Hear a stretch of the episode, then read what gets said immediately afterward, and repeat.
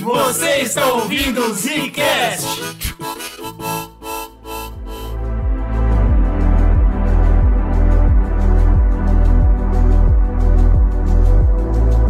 Está começando mais um Zcast. Assistindo bagulho. Aqui fala o Bruno ou será que é uma IA? Olha, uma IA, eu tô, uma tô IA. dúvida, hein? Se for uma IA, uma IA muito burra.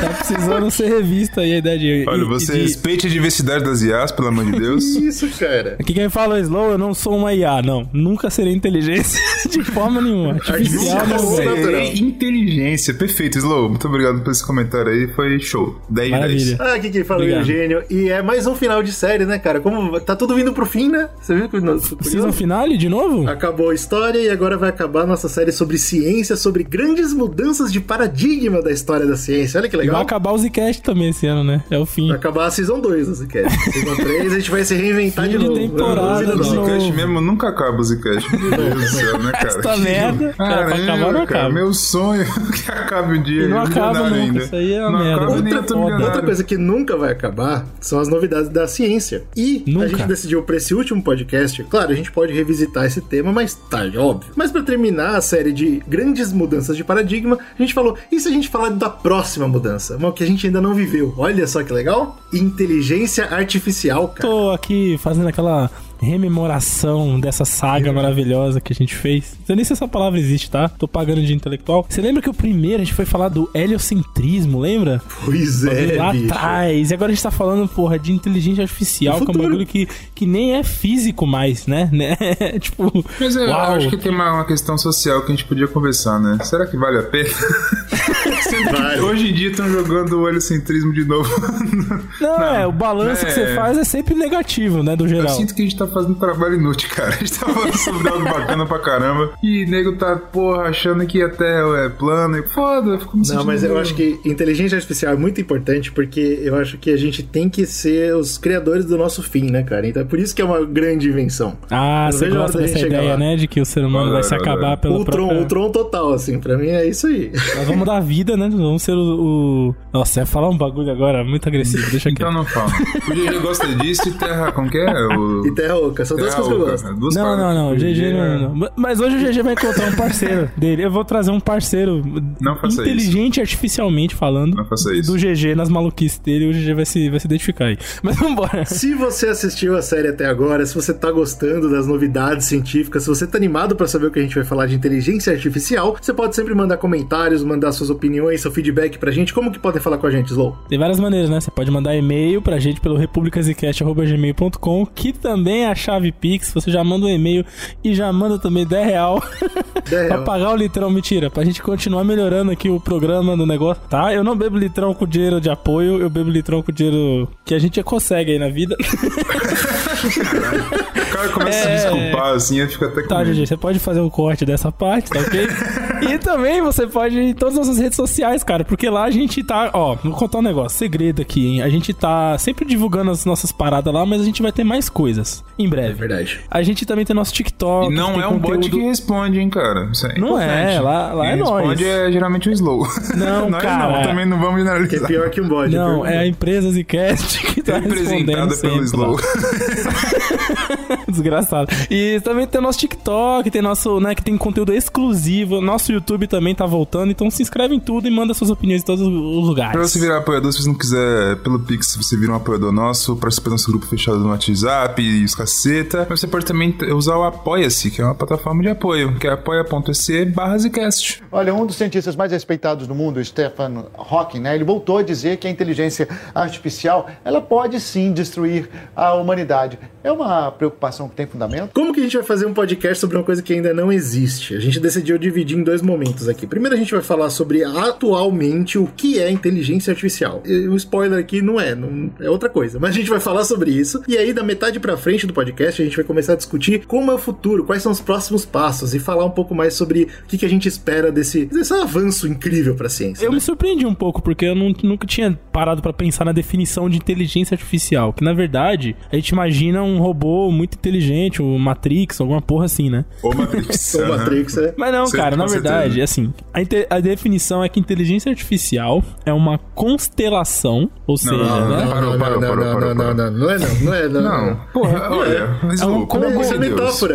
Se é metáfora, não é científico, cara. Para Coloque, que coloque em suas palavras, não vamos colocar constelação no meio que já não faz o menor sentido. É um conglomerado. Melhorou pra vocês? Gostei, gostei, gostei Tá bom. mais, gostei É um conglomerado de muitas tecnologias diferentes que trabalham juntas. E isso pode necessariamente ser através de uma máquina ou através de um software que a gente já definiu em outro podcast e que não é físico, né? É, achei bom dessa essa definição aí. Parece qualquer Não, coisa, calma, né? calma, Parece eu tô- qualquer linha de montagem é isso. Não, aí. calma, porra. Eu não terminei a definição, caceta. Ah, tá. E essa, essa, essa quantidade é, de tecnologias que são diferentes, elas têm que elevar um nível de conhecimento e compreensão semelhante ao dos humanos, né? Ah, ok, ok, ok. Tá bom. Por quê? Agora caiu a inteligência, entendi agora. Exato, porque é, quando você coloca uma máquina pra fazer alguma coisa, né? Essa que é a grande diferença entre programação e inteligência artificial, né? A gente já definiu também outro podcast, né? A programação, ele, existe uma linha que vai ditar aquilo que a máquina vai fazer. Então ela tem um universo, vamos dizer assim, de atividade definido, né? Limitado. Super limitado. E o né? que nós seres humanos somos capazes de fazer, e nem nós sabemos explicar, né? Que nós somos tão incríveis ao mesmo tempo tão inúteis, é que a gente consegue sempre quebrar essas né? Então quando você vê Eu acho uma que, árvore. Peraí, muda, muda a palavra. Tira incrível, coloca complexo. Porque incrível, Boa, boa. incrível dá a entender que é bom. Nem sempre é, né? Então vamos colocar complexo é complexo. bom. É, dá pra. É, exatamente, acho que é uma boa. Porque quando você vê uma árvore, você, pô, tem uma árvore. A Cada pessoa no mundo pode ver eh, alguma coisa diferente, ter uma ideia diferente, né? Quebrar a barreira do que a gente, só a gente tá vendo ou só a gente tá percebendo ali. Não né? é automático, né? Não é obrigatoriamente você vai pensar, ah, fonte de comida. Alguns vão pensar, ah, fonte de abrigo. Outros vão pensar, ah, nada. É. Cada um vai pensar uma coisa. Outra vai É, falar, nós vou te derrubei. vida, sentido da vida. Exato. Exato, e é por isso que quando um cara pinta um quadro, mano, cada um enxerga de uma maneira, cada um sente outra coisa. Por quê? A máquina não é capaz de, de fazer isso. Nenhuma máquina é capaz de fazer isso, né? Só que a inteligência artificial é trabalhada no sentido de você se aproximar dessa complexidade aí que o Bruno É comentou. o jogo, é o jogo da imitação, então. Imitar o ser humano. Exato. olha Porque humano. qual é a maneira mais Que uso errado, É. né? Qual é a maneira mais plausível da máquina fazer isso? Combinando diferentes né, linhas tecnológicas, diferentes linhas programacionais que a, princípio não se cruzariam, né? E sim, é, quando você vai estudar isso a fundo, você vê coisas meio que a princípio não fazem muito sentido. Sei lá, software de GPS com sabores de Coca-Cola. Sei lá, pronto. Uau. Uau, Coisas não- assim não que parecem- Não, mas tá bom. É, coisas assim que parecem inúteis ao, ao se falar, na verdade fazem parte de uma rede complexa de informações que lá na frente, com algum tipo de cruzamento de, de fatores, pode gerar um raciocínio único, tá ligado? De alguma Entendi o coisa. que o Slow tá falando. É porque o nosso cérebro funciona assim, né? Ele Exato. conecta ideias de lugares totalmente opostos e, inclusive, Coisas ideias totalmente aleatórias. diferentes. né? Exato. E- pra e assim, gerar pensamentos novos. Entendi. Quanto mais do que esse tipo de rede de conexão você criar numa inteligência artificial, mais próxima de um raciocínio é, plausível de um ser humano ela chega, né? Eu sempre achei que o objetivo da inteligência artificial, de quem estuda com, trabalha com isso, fosse tipo desenvolver melhorias, é, sei lá, industriais, melhorias da, pro nosso modo de vida e tal. Só que na verdade é uma vertente diferente, né? A gente tem a parte da revolução 4.0, né? Que é a revolução industrial, vamos dizer assim, mais atualizada, que tem a ver com machine learning, com internet, com esse tipo de coisa. Isso é uma parada do capitalismo, que é desenvolvimentista. E existe a- a- a- o estudo puro da IA, que é a galera mais acadêmica, que realmente tá tentando, mano, é, criar algo que pense por si Sentimento, próprio mesmo. emoção. E é uma linha diferente de, de estudo, apesar delas se cruzarem, né? Porque, óbvio, você pode se utilizar da IA pra melhorar sua vida e pra produzir coisas, mas ao mesmo tempo não é o objetivo exatamente desses caras, tá ligado? Então realmente tem cientista querendo ser, tipo, um novo deus, sei lá. Claro que tem. Oxe, então sempre teve. pô. E dentro dessa linha de inteligência artificial existem duas, dois quadros que eles colocam, né? Que é a limitada, que é aquela que tá mais próximo do nosso dia a dia, né? Então tem a ver com aplicativos que a gente usa no dia a dia, assistentes digitais, a Alexa, por exemplo. São né? as coisas que a gente hoje chama erroneamente de inteligência artificial. Eles chamam de limitada. É isso. Ou, também, né? Mas é, é se É, você for, tipo, isso. no Google, você vai no Google lá jogar uma palavra, as relações que ele vai trazer é um aprendizado da máquina e etc, que vai trazer um monte de links pra você. Exato, A gente, a gente chama de inteligente porque ele é capaz de prever comportamentos baseados em, em experiência anterior, mas ele não é inteligente no sentido de entender o que ele tá fazendo. certo? É, exato, exato. É uma IA porque você tá misturando, né, diferentes linhas de programação, de dados, de coisas, e ela tá fazendo essa conexão, né? Então, sei lá, se o cara pesquisou xadrez, ele e dependendo do que das outras coisas que que ele pesquisa, essa IA pode gerar um novo produto que ele não pesquisou, mas que talvez tenha a ver, né, com aquilo que, que o público-alvo, né? Baseado no banco de dados. Exatamente. E aí a gente tem também a Forte, né? A inteligência artificial geral, que eles chamam, é ou, Forte, que é. Aí essa é um pouco mais é, do sci-fi, né? Que é a máquina sensível, que emula a inteligência humana com mais perfeição, né? Pensa de forma estratégica, de forma abstrata e forma criativa. É, esse é o objetivo que eles estão tentando desenvolver cada vez mais, né? Atualmente, a gente vê isso funcionando perfeitamente só em filme. Não existe nenhuma máquina ainda ou nenhuma, nenhum software que seja possível fazer isso é, exatamente sem a colaboração do ser humano, né? Então, é, a gente tem é, um monte de softwares complexos de inteligência artificial hoje em dia, mas todas elas precisam ainda do operador humano para fazer as conclusões finais, vamos dizer assim, daquele raciocínio, né? É, a máquina ainda fica, se você soltar ela sozinha, ela ainda se perde. É, se a gente se perde, por que, que a máquina não E vai? aí a maneira, é, a maneira como os cientistas desenvolveram para as inteligências se aperfeiçoarem não é necessariamente mais o próprio cientista ou o programador ficar evoluindo ela, né? É o que você comentou lá, GG, o machine learning, que é justamente a máquina fazer isso por si só, né? Então é você dar para ela é, métodos de programação para que ela insira novos dados e consiga alimentar as linhas de programação que ela já tem, criando novas ramificações. E aí dessa forma, ela vai fazendo como a gente, né? Estudando coisas novas e aprendendo a fazer coisas novas. E aí você chega num ponto em que as pessoas começam a colocar posicionamento da independência da inteligência artificial, né? E isso gera várias discussões. Se ah, se ela tá aprendendo, se ela vai se aperfeiçoando, vai chegar um ponto que ela não vai precisar mais da gente, por exemplo, para fazer alguma coisa, né? Para tomar atitudes, para tomar decisões e tal. Pra ligar e desligar? É. e aí isso vai gerar discussões né, não só no mercado de trabalho, né? Que as pessoas falam, pô, vamos perder empregos e tal, mas também nessa parte mais filosófica da existência, né? Tipo, será que eles ainda vão continuar querendo estar ao nosso lado, fazer coisas pra gente, sendo que depois que eles aprenderem que eles podem fazer tudo sozinho? É, É. Hollywood já mostrou que não, né? Que eles vão preferir matar a gente. Primeiro mata o ser humano, limpa e aí começa de novo. Eu acho justíssimo. Eu, eu, enquanto eu pesquisava, eu via muito essa diferença. Quando a pessoa era, assim, uh, ou comunicador, ou vice-presidente da empresa, assim, uma galera que não tá com a mão na massa mesmo, essa galera costuma usar o termo inteligência artificial para o que eles produzem ou para o que eles fazem. Enquanto quando a entrevista era com o engenheiro ou com o programador, aí esse cara sempre usava machine learning. E aí eu, comecei a prestar atenção nisso. Eu acho que realmente a gente usa o termo IA porque é bonito, porque é legal, chama atenção. Eu acho que mais a gente ainda popular não tá também, lá, né? Eu acho É mais é. popular. Mais popular, acho que a Tem galera essa. conhece, assim, tipo, o grande. É, o cara que não tá estudando isso de fato tecnicamente, ele conhece como IA. Se chegar pra alguém e É. fala, pô, inteligência artificial, ah, porra, aquela parada lá, machine learning. O cara mete o inglês Que no é meio cara, o cara fala, porra, meu irmão. Se alguém estiver ouvindo e souber pra gente, eh, falar pra gente, a tradução de machine learning eu não achei. Claro, literal seria aprendizagem maquinar, mas assim, eu, eu não vi em português como é usado esse termo. É, eu só vejo sendo usado em inglês É também. assim, a máquina pegando a visão. Pega a visão, pega a visão. Boa, Pega a gostei, visão. gostei. Mas então, eu achei um exemplo interessante, eu acho que é legal pra gente tentar ilustrar pra, pra galera o que, que significa machine learning, né? A ideia toda é que você vai alimentar a máquina com um banco de dados. Então, no caso do que a gente tá comentando aqui, por exemplo, no caso de pesquisa do Google, ele sabe o que todo mundo tá pesquisando. Então, ele sabe quais são os termos que vão aparecer mais. Eu encontrei um exemplo legal para uma anedota aqui pra falar que é assim: vamos supor que você sobe milhões de fotos de gatos pra máquina. Ela vai ler tudo aquilo e você, você humano, informa pra ela. Isso tudo é gato. Ela vai ler esses milhões e vai ficar com ela. Show. Quando você mostra uma foto nova de um gato, ela consegue reconhecer padrões. Pô, orelha, bigode, rabo. É gato. Agora, uma coisa que você não consegue fazer é mostrar um cachorro pra ela e ela falar, é um cachorro. O que ela consegue fazer é falar, não é gato. E isso é uma coisa muito interessante, porque não é inteligência, entendeu? Por isso que essa é a parada do machine learning. Ela não tá pensando. Ela só tem um, um grande background ali de informação que ela usa pra fazer as decisões dela, né? Sim. É diferente, por exemplo, de a máquina nesse ponto chegar e falar: opa, não é gato, mas é outra, sei lá, outra parada. Ela Outro afirmar que seja outra coisa. né? Isso é muito difícil. É, é outra parada, né? Isso. A gente não chegou nessa realidade ainda.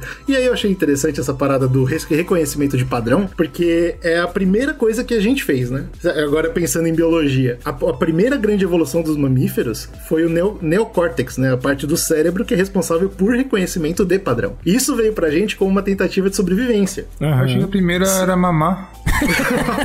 Não, já, já é, é tô full natural. isso aí. diferença do que o ser humano a é gente mamão da- por natureza, ele é mamão. Mamífero, Falando do que tirou a gente do resto, né? do Ah, que, o que entendi. separou a gente, entendeu? Mas eu Foi acho o engraçado neocórtex. que você para pra pensar, tipo, uma criança, quando quer ser muito pequena. É bem parecido a ideia, né? Você Isso, não tá isso alimentando com. Você não tá colocando disquete na criança, ou um pendrive, né, pros mais jovens, e colocando informação, mas, porra, a criança ela vê um gato, você fala aquilo é um gato. E ela fica com um gato na cabeça, se ela vê um outro Ela gato parecido, ela começa. Mas eu acho que talvez. Aí é foda, né? teria que ter alguma pesquisa em relação a isso, do tipo, ela vendo o cachorro, talvez ela assemelhe o cachorro ao gato, mesmo que não tenha aqueles padrões, ela saiba que não é um gato, pra ela ainda é um não gato, mas talvez ela faça uma semelhança que a máquina talvez não faça ainda e etc. Exato. Só que o ser humano ele tem um passinho a mais, que é justamente isso que os, que os caras tentam criar, recriar, né? Porque, por exemplo, é, isso eu não lembro se foi o Sócrates que falou isso, mas ele falava assim: que a, o mundo das ideias ele é paralelo ao mundo da existência na cabeça do ser humano, né? O que eu quero dizer com isso é: se você nunca disser pra essa criança o que é um gato, se você nunca mostrar pra ela e ela crescer alheia a essa informação, pode ser que, juntando as maluquices da cabeça dela, ela crie na cabeça dela a ideia de algo muito parecido com o gato, partindo do nada, tá ligado? É, pode, não necessariamente igualzinho o gato, que é um gato, mas as Mas coisas. na- outros é, estímulos o ser do humano, mundo, é, né? O ser humano é capaz de criar, né? Um, um, um É. novo modo de ver, enxergar as coisas, né? Então é, também tem esse pontinho também de, que, de inflexão aí que muda, né? Entre a gente e as Então, máquinas. todos nesses sentidos que a gente tá comparando aqui, pra vocês terem uma noção, né? Eu queria, eu queria trazer essa discussão exatamente pra gente perceber que a- o que a gente tem hoje, o mais ponta de linha que a gente tem hoje, ainda é inferior a uma criança humana, entendeu? A gente tá muito longe da inteligência artificial de verdade.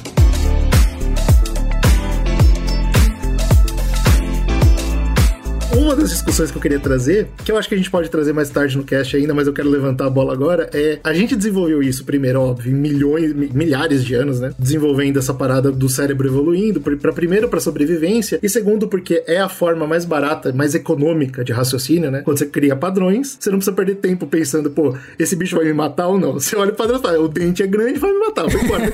E as ramificações neurais, elas acabam sendo esses atalhos, né? No cérebro. isso, exatamente. Que é um dos estudos bem legais, a gente pode comentar isso um pouquinho mais pra frente, porque tem uns estudos atuais que é isso. é, existem vários engenheiros hoje que tentam levar a evolução da inteligência artificial pros computadores orgânicos, né? Pois Cê- é. Essa parada da natureza agindo ali, né, organicamente, parece que tá sendo mais eficiente do que o artificial, né? Mas é óbvio. Primeiro, porque a gente teve muito mais tempo pra evoluir, Darwin explica. E segundo, isso, é- essa era a questão que eu queria perguntar. A gente desenvolveu isso como defesa. E a gente tá tentando passar isso pras máquinas e no sentido diferente, certo? É mais pra É, trabalho. é- Ou pra copiar a gente, pra aprender a recriar, sei lá. Não tá sendo natural. E talvez por isso que a gente não consegue recriar a parada. Mas já que a gente tava comparando com o bebê, eu queria dar um passo mais pra dentro da biologia ainda e falar: pô, Eugênio, você acabou de explicar pra mim que se eu tenho uma cacetada de foto de gato, a máquina sabe que é um gato. Então por que, que eu só não dou uma cacetada de, fo- de foto de gato e uma cacetada de foto de cachorro? Assim, ela vai saber os dois. O problema disso, e inclusive é um problema que o pessoal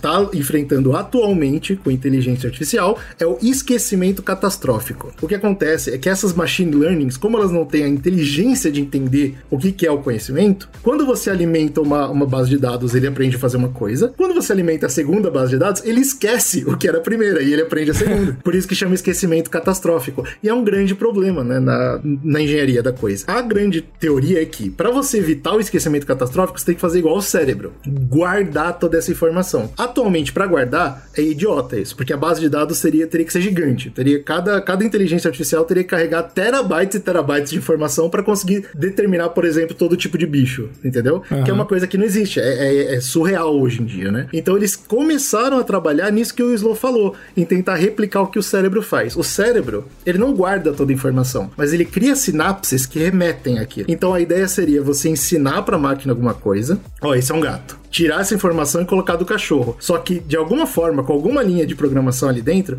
ela tem que manter a memória do que é parecido com o gato. Ela não precisa ter certeza, mas ela tem que olhar e falar, cara, eu acho que isso é o gato. e isso é uma luta gigante. Eles não estão conseguindo vencer isso ainda. complexo, Mas eu né, acho que, o- que um exemplo disso é que, tipo, sei lá, é, nem eu, nem o G, nem o Slow, a gente conhece todas as espécies de aranha do mundo. Certo? É, é verdade. Mas se a gente vê uma espécie de aranha, por mais diferente que seja de outra aranha, a gente consegue identificar os padrões. Tipo, tem oito patas, tem isso aqui lá. A gente não conhece É, aquela espécie tem de aquele aranha, mas deve formatinho ser de uma aranha, aranha. tá ligado? Isso, é Isso, exatamente isso que isso. eles- Eles estão tentando recriar isso, e por enquanto não consegue, E cara. é muito louco, porque isso é tão natural pra gente que parece, né, simples. Mas, mas isso é um bagulho muito foda que só o ser humano sabe fazer na existência da Mas natureza. pelo menos agora a gente tem o termo técnico pra desculpar se alguma coisa acontecer, se esqueceu o aniversário de namoro, alguma coisa, fala, pô, catastrófico. Vai outra ser informação. catastrófico mesmo, viu, cara? Não, pô, você fala que outra informação tomou lugar, cara. Ah, é foda. claro. Que informação, Eugênio, que tomou lugar? Esse joguinho de merda que você tá jogando aí, seu arrombado.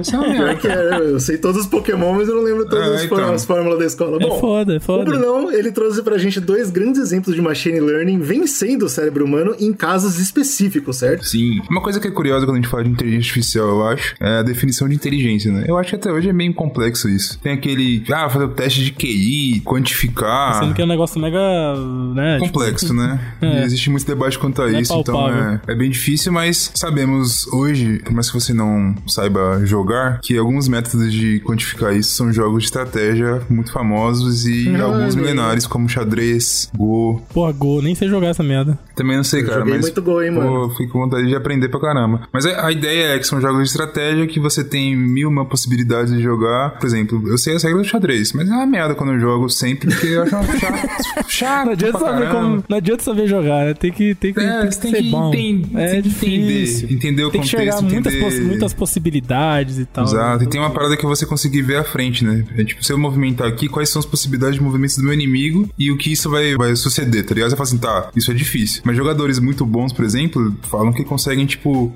com uma jogada, imaginar 15 possíveis jogadas pra frente, pro futuro. tá louco. O que é uma doideira, porque são muitas possibilidades, é um, é um cálculo muito complexo que o ser humano consegue fazer, além de você ter criatividade de fazer uma jogada talvez inesperada pra que o outro jogador faça outra, enfim. É uma coisa complexa e é uma coisa que o ser humano usa pra medir inteligência também. Se o cara é muito bom no xadrez, você fala, pô, o cara é um gênio, é um crânio, é porra, magnífico. O cara que, sei lá, joga muito basquete, pô, ele é um gênio do basquete, mas, pô, não vai perguntar pro cara se a terra é plana que ele não vai saber, ele vai errar, entendeu? Pode ser que ele se confunda. Tem uma É parada mais ou menos assim, tipo. Olha só que interessante, então basicamente o ser humano também tem um pouco de machine learning, né? Ele é bom naquela coisa, e no resto tanto. É, Tem muitos só que, que no, são, caso, né? no caso do xadrez, a galera tem uma ideia, tipo assim, se o cara é bom no xadrez, ele é um cara inteligente. O cara pode nunca ter lido um livro de história na vida. Mas, porra, o cara é inteligentíssimo, tá ligado? Portanto, o xadrez é uma coisa que a galera do, que tava fazendo programação e pensando em É inteligência isso, artificial né? falou, pô, tá aí, a gente precisa escrever um, um software que consiga bater um campeão de xadrez. Se a gente fizer isso, a gente tá provando pra, pra todo mundo que a gente tá chegando lá. Porque não é só a gente É mais fazer, né? inteligente A que gente os precisa- humanos mais inteligentes, né? pô? Exato, a Tá gente conseguiu demais. bater o humano mais inteligente em xadrez no xadrez, quer dizer que a gente tá, tá chegando em algum lugar, entendeu? Vai bater numa prova de história? Talvez não, mas calma aí, entendeu? Mas você já fez aqui, a gente Já é pode alguma coisa, porra, não é possível. acontecendo. E aí, a, a IBM criou um supercomputador pica, que também era software, chamado Deep Blue, que era só focado nisso, o azul profundo. Quanto dinheiro não foi nisso aí? Dinheiro pra caramba. E em fevereiro de 96, eles convidaram o campeão de xadrez da época, que era o Gary Kasparov. Cacete, de- em 96 já era o Gary. Já era É o isso que eu ia Gary. falar, mano. O Gary Kasparov tá até hoje, né? Ele foi o. Esse cara, ele nunca deixou de ser, né? Agora deixa eu ser, mas nessa época era o ápice Ele foi o dele. construtor até da série lá, da. da o Gabito da Rainha, da É, série. Tem um documentário que eu vou recomendar pra vocês que eu acho que é Man vs Machine, ou o contrário, enfim. É um mini documentário, é curtinho, de uns 15 minutos, tá no Vimeo, então vocês podem. Se depois a gente deixa o link aí pra vocês. Vocês podem procurar também, que eles falam sobre o segundo jogo, na verdade, mas vou explicar a história já. Cara, campeão, quando ele entrava, os caras falam no documentário, por exemplo, quando ele entrava no, no campeonato de xadrez, a galera que tava lá participava assim, beleza, vamos competir pelo segundo lugar então. e tranquilo, tudo bem, entendeu? O segundo lugar vai ser bom. Essa é a vida. Tão bom que ele era nessa época que ele tava no auge. Aí a IBM falou assim: a gente vai bater. Fizeram vários testes da, enfim, batendo da própria máquina e coisas assim. E falaram: eu acho que vai dar bom, vamos chamar o cara e fazer uma paradinha. Fizeram dois jogos. O primeiro, o- dando spoiler aqui, o Gary ganha. Porque são vários jogos, aí tem o, posição final. Primeiro ele ganha e depois tem um rematch, tá ligado? Pera aí, ela aprendeu com ele jogando? É Calma. possível. No primeiro jogo, É, a primeira partida, Olha aí, olha aí. o Gary perdeu. A primeira. Ele sentou, é, vamos jogar, perdeu. Blau. É, que porra é essa? Provavelmente eu não tava levando a sério, né? Tá, Ficou puto, né? Aí, Pera aí, meu irmão. putaço, e aí depois tem os empates também, né? Quando, tipo, não tem que fazer mais, aí empatou, cada um ganha meio ponto, enfim. Ele perdeu o primeiro pra máquina, empatou mais uns dois ou três e ganhou o resto. E ele ganhou a primeira partida. Ele, pô, essa máquina aí, hahaha, que coisa e tal. Mas aí a galera já começou a falar assim, pô, a IBM fez uma parada legal, ganhou o cara. bicho soa. Segura né? aí, patrão. E quer queira, quer bom. não, foi a primeira vez que uma máquina ganhou de um jogador. Foi uma partida, não foi o Sim. jogo todo, mas ganhou, tá ligado? E aí, em 97, eh, os caras da IBM pegaram a máquina de novo, fizeram novas melhorias lá, atualizações e o cacete, e vamos fazer um rematch. Esse segundo rematch foi muito grande, porque a internet Já já, foi tava mais começando a midiático, né? crescer, a mídia ficou em cima, pô, Eu lembro disso, rematch cara. Eu lembro disso quando Ah, eu era molequinho. lembro disso, na que TV. trágico. E esse documentário que eu comentei pra vocês de 15 minutos é legal porque ele fala sobre as consequências desse segundo jogo, com as pessoas que programavam, o programa era parado, comentando como é que foi. Tem o- um cara lá que ele era o narrador do jogo, o cara que manja muito de xadrez, que é do, do mundo do xadrez, ele comentando como é que foi, as paradas. É, é bem legal, é bem legal, vale a pena. Parece um momento histórico mesmo. E nesse, nesse segundo, ele perde. É muito doideira o que acontece. Ele. E agora, agora o cara que defende o Batman não consegue nem argumentar, porque dessa vez ele teve preparo. Ele sabia como era a máquina. Ele sabia, mas a máquina não sabia mais. Mas aí A tem- máquina se tem preparou mais, o dobro. Vamos manter narrativa aqui, né? Ele perde. E isso tem várias consequências, né? Ele não aceita muito bem a perda, obviamente. Então ele pede log. Falou, roubaram. Provavelmente tinha algum jogador aí no meio que tava fazendo a parada. Ah, Enfim, entendi, ele falou várias entendi, coisas assim. entendi, E muita galera falou assim, pô, a fez, fez alguma ladroagem, alguma coisa pra promover a IA deles. Falou, enfim, rolou um burburinho, mas foi bom pra IBM como um todo, no saldo Cara, final. eu, eu sei que eu tô parando a história nisso, mas fala sério, né, velho? Que argumento você vai dar? O que que aconteceu? O- tá- me explica como. A gente pegou outro jogador? Você é o melhor do mundo. Não tem, não tem Então, nada não tem o que fazer, cara. Mas aí,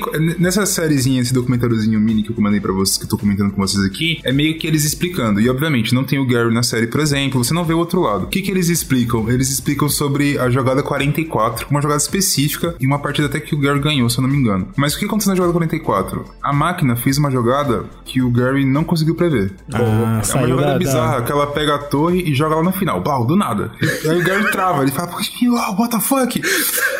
Falou, quebrou aí- aqui, hein? Reinicia aí, A galera, a reinicia. galera travou e ficou assim. Ele falou, cara, fudeu. E aí, o que a galera comenta é porque depois disso, ele começa a cagar, perder pra caralho, fazer jogada burra. Teve uma jogada que ele, que ele desistiu. Ele falou, pô, esse aqui eu perdi, uma das partidas. Que a galera falou assim: você pegando aquele jogo até onde tava e continuando ele, ele poderia ter ganhado normalmente. Mas. Porque é, tava tudo padronizadinho dentro do que- previsto e tal. Então a máquina ela improvisou, seria isso? Tá, a gente vai chegar lá. Mas o que acontece? Que nessa improvisação da máquina aí, que o Gary percebeu, ele ficou desestabilizado emocionalmente. A máquina não se estabiliza. Ah, é A verdade. máquina tá cagando. Se o Gary tá. Tem que pôr, foda-se. A máquina É frio e calculista. Só que o que os caras explicaram é que esse movimento específico aí, que provavelmente o Gary interpretou como a máquina, ela fez uma coisa inesperada. Ela fez algo que não tá programado, não tem como. Ela foi mais do que eu. Se eu consigo ver 15 jogadas pra frente, ela viu 20. E eu me fudi, eu não tô entendendo. E ele ficou desestabilizado, na verdade foi um bug da máquina. Os caras comentaram que tinha um rolê de bug, porque, porque assim, no campeonato de xadrez tem tempo, e esse, essa partida que eles fizeram com o Gary foi uma partida igual ao campeonato de xadrez normal. E eles fizeram um negocinho, uma programação de pra não acontecer um loop. Então, se a máquina tava chegando perto de um loop, ou seja, ficar repetindo o movimento, ela fazia uma, um bagulho nada a ver, tá ligado? Aleatório. Ela falava assim, ah, faz um bagulho aleatório pra, pra interromper o loop. Que loucura, E esse bagulho cara. aleatório quebrou o cara, tá ligado? E ele perdeu. Claro, essa é a explicação que os caras que estavam lá da IBM e tal, nesse documentário, eles fazem. Então, se você for procurar notícias desse, desse caso, tem um monte de coisa na Folha. Eles comentam depois que saiu esse documentário, falam assim, cara, é, é foda porque o cara tá explicando que o bug quebrou o cara e a visão que passa é que, tipo, no final das contas, seja a máquina inteligente ou não, a parada foi que a máquina não tem sentimentos. Isso é o mais importante pra uma É, competição. eu acho, exatamente, Enfim. cara. Quem você quer, né? Por exemplo, é, numa espaçonave, o cara que vai surtar quando algo der errado, uma máquina que vai falar, foda-se, vou continuar. porque quer queira ou quer não, os caras analisando lá as jogadas, as paradas, falam assim, cara, ele podia ter ganhado, por exemplo, ele desistiu do, do jogo, porque ele tava abalado na parte sentimental dele. Ele falou, caralho, alguma Sim, coisa aconteceu, eu sou o melhor do mundo, e, e o Gary, pelo menos no documentário, mostra bastante, é, ele é um cara extremamente egocêntrico, assim, é, do tipo, pô, eu sou pica, eu sou o melhor jogador de xadrez do mundo, caralho, não tem como eu Bruno, perder. você acabou de explicar. É, é a nossa medida atual pra mais inteligência. Se ele é o melhor do mundo, ele se sente o cara mais Exatamente, inteligente o cara do tá mundo. desde os 10 anos anos de idade. Os caras falando assim, pô, você é a pessoa mais inteligente do mundo. O cara, ei, porra. É, sou eu mesmo, É foda-se. complicado, né, cara? Aliás, eu- agora que eu lembrei, o vilão do vilão, né? O grande finalista lá do xadrez no- na série é uma representação do dele. Kasparov, né? No, no É, Gambito pronto. da Rainha. E, e você vê a personalidade dele lá desse jeito, né? Cara sério, centrado, todo robótico. o cara é quase um robô. Então, pô. mas o que é da hora, por exemplo, é que ele não, ele não é robótico, ele é um cara extremamente expressivo ele jogando. É curioso porque ele fica fazendo careta, se ele faz Ah, uma é? Cara, se ele faz uma careta assim. bizarra, ele mexe a mão. Só que a máquina tá cagando, ele pode fazer o que ele quiser, a máquina tá lá. A partir daí foi evoluindo, enfim. E isso é um ponto interessante, porque em Muito, cara. momentos. O ser humano ele tem essa especialidade de saber improvisar é, em momentos em que a máquina talvez não consiga. E ao mesmo tempo o ser humano tem essa parada do emocional, que a máquina não tem, né? E que em um- uma situação de descontrole, talvez a máquina tenha essa vantagem nesse sentido, né? Então tem esses dois que lados. história, hein, cara? Puta, achei muito interessante. Inclusive, você vê como o mundo mudou, né, cara? Como a gente. Agora é o contrário. Obviamente, xadrez tá cada vez mais popular. Agora que teve a pandemia, muita gente voltou a jogar. Teve e a tal. série que os documentou também. Que... Teve a série. E o pessoal joga muito online, né? E online é sabido, inclusive, é, é muito mal visto, que as pessoas roubam. Como que Usam elas roubam? shit. Elas ligam a máquina, aqui, tipo, em dois monitores, entendeu? Em um monitor eu tô jogando, no outro eu tenho a máquina. Ah. Toda, toda jogada que o cara faz, eu copio a jogada dele na máquina e vejo qual que é o melhor movimento pra fazer. E Caralho. vou e tomo esse movimento. Isso é tão Caralho, conhecido. Isso é pica.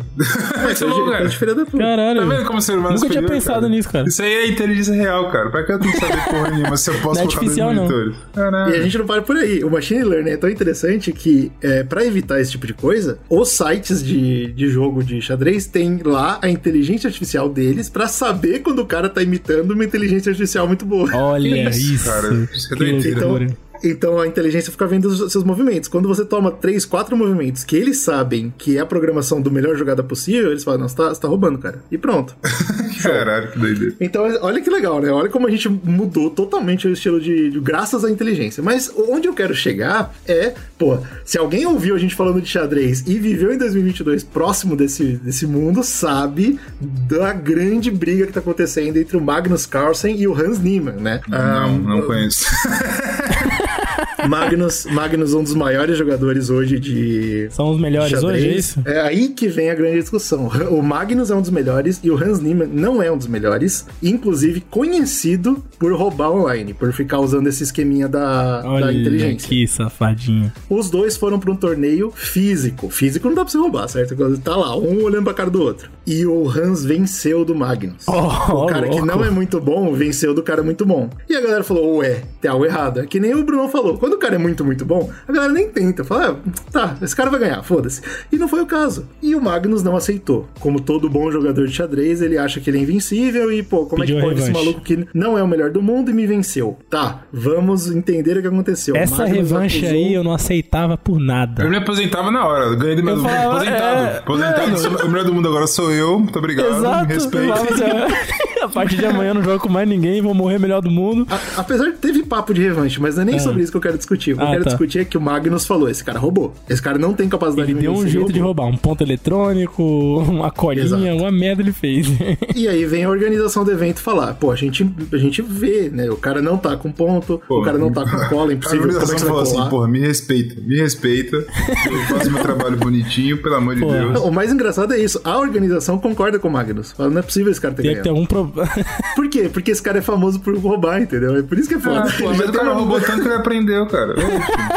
Vamos então pro, pro, pro que, que é acreditado hoje, por que acredita-se que aconteceu. Vocês estão preparados? Que a história é interessantíssima. Ah. Isso, mano, pra todo mundo que acompanha o cenário de xadrez sabe desse- do que eu vou falar aqui. O Magnus decidiu, já que o cara roubou e ninguém sabe como, que o cara estava com o vibrador no ânus Hã? e esse vibrador estava conectado com a inteligência artificial. Como assim? Alguém estava jogando em outro Como assim, ô, computador. Brunão? Brunão, vou te explicar como assim. Prazer. Prazer no trabalho, cara. Ah, entendi. Entendeu? Eu Jogar, você via- jogar um xadrez com paz prazer te dá mais inteligência, te dá melhorias no jogo. É isso, né, gente? Alguém alimentava a inteligência artificial com as jogadas do Magnus e a inteligência respondia qual jogada fazer através de código Morse. Tipo, a casa, a casa e o número, né? Que você, você joga Isso, xadrez pelo- ânus. pelas coordenadas, né? No ânus do Hans Niemann, que por sua vez jogava como uma máquina profissional. E como tava ao vivo, não era, não era possível mas peraí. Mas aí, calma aí. E a, Eu quero def- e a comunidade de. amigo- Calma aí, eu quero saber se o amigão chegou na TV e falou: Foi exatamente isso que aconteceu. Caramba, foi maravilhoso, o melhor jogo que eu tive na minha vida. Não, obviamente. Não, tá ele fala que não roubou, mas todo mundo concorda com o Magnus. E, e eu, e eu quis trazer essa discussão porque você imagina o que eu tô falando. É, o, o Brunão cara. falou: a gente usa hoje xadrez como se fosse a média, né? Pô, esses são os caras mais inteligentes do mundo. Essa galera está falando com a cara lavada, sem ficar vermelha, sobre o cara ter roubado com vibrador anal. E é uma parada que tomou conta da, da, da cena, Que totalmente. maravilha. cara. Perfeito. É isso, né? Perfeitamente. É isso. Isso aí. Não vou jogar xadrez mais, não, cara. A organização do evento fa- falou assim: a gente não tem como provar, mas a gente acha que foi isso mesmo. Ponto, acabou aí. Legal, show. Parece, parece fazer sentido. Então, E- pra vocês verem como a gente mudou, né? De um cara não acreditando que a máquina podia vencer dele, pra gente até usando a máquina no boga pra poder vencer as coisas. Olha que legal. Triste, né, cara? E o cara tá falando que a máquina é melhor que ele, no final das contas. Se não foi o outro que ganhou, foi a máquina, né? é, mas isso é sabido já. É, triste. 17 de fevereiro de 1996. Xadrez. Kasparov derrota o computador Deep Blue da IBM. Mas vamos falar de outro jogo que os xadrez estão deixando deprimido? tem o Go, né, cara? É um jogo oriental que tem mais de 2.500 anos. E ele, assim como assim como o xadrez, ele é um jogo considerado, tipo, pô, pra medir inteligência. E, inclusive, falam que o Go ele é mais complexo que o xadrez porque ele tem mais possibilidades de jogadas do que o xadrez. O negócio do Go é que ele não é um jogo de pecinha que nem a gente tá acostumado xadrez, dama. Ele é um jogo de dominação territorial. Nossa. Você tem suas peças e você tem que cercar seu território. Pode crer. Parece simples, né? Mas como tem um grid enorme, e aí tem diversas jogadas que você pode fazer pra tentar comer o espaço do outro, ou cortar a, a cerca que o outro tá fazendo e tal. Minha, É, nossa. é- é basicamente infinito o que você pode fazer no jogo. É, É, e, e por isso é um jogo extremamente complicado. Tanto que, se a gente pensar que a máquina que ganhou o primeiro jogo foi em 96, a primeira partida, e pra 97 ganhar um jogo de profissional, no Go isso aconteceu em 2014. Ou seja, né? ne- Exigiu uma máquina muito mais eficiente, com mais elaborada. Quem né, ganhou pra- foi a inteligência artificial do Google, a AlphaGo. E é interessante isso que a gente tá falando aqui. Parece. é, ó, parece grande coisa. É grande coisa. É muito difícil isso, mas é machine learning no sentido que eles sabem fazer isso. Não é que esse robô que venceu em Go, que provavelmente é mais inteligente que o, que o humano mais inteligente do mundo, vai saber, por exemplo, fazer uma conta. Provavelmente não. O que ele sabe fazer é jogar Go. Eu acabei de ver a é notícia muito aqui, cara. Em 2019, o campeão mundial de Go era um coreano, o Lee Sedol. Uhum. Ele se aposentou agora porque ele não conseguiu vencer uma inteligência artificial. Acabou de se aposentar. Isso. Olha aí. Depois que teve esse Acabou. jogo em 2014, a, a proposta foi: vamos vencer agora esse cara aí que é o campeão coreano. Provavelmente. Ganhou, né? spoiler aí do que aconteceu. Pelo jeito conseguiu, né? O cara acabou de se aposentar. Falou, Acabaram com a carreira do cara. É, é justamente isso e é parte do, do Go que eu tava vendo também, que essa, ma essa a máquina, né, esse software, antes de jogar contra o campeão, ele tava vencendo todos os outros softwares de Go, 99,5% das vezes ele vencia. Então a AlphaGo é tipo o software É a melhor. pica. Então é uma coisa que tá evoluindo, né? Se a gente for parando pra pensar, mas seja uma coisa difícil, como a gente falou, putz, você pica em Go, mas eu quero botar um problema matemático, eu quero botar é, um livro de história pra que ela me passe um de livro de filosofia, pra que ela me passe uma reflexão complexa que ela não vai conseguir. Obviamente que brincadeira não, é mas ainda assim os caras estão indo pra algum lugar, entendeu? Eu acho que a prova disso, a prova de que a machine learning consegue aprender muito bem uma coisa, mas não consegue botar isso em perspectiva, eu acho que são os casos icônicos dos chatbots, né? Sim, e que esse é um papo que é uma evolução natural dessa, vamos dizer assim, dessa tecnologia, né? Porque o Bruno falou, esses caras estão ensinando a máquina a ter maneiras diferentes de agir dependendo daquilo que ela recebe, certo? E os chatbots é isso, são softwares capazes de conversar com você a depender do que você fala com elas, né? Então ele tem linhas diferentes ali de respostas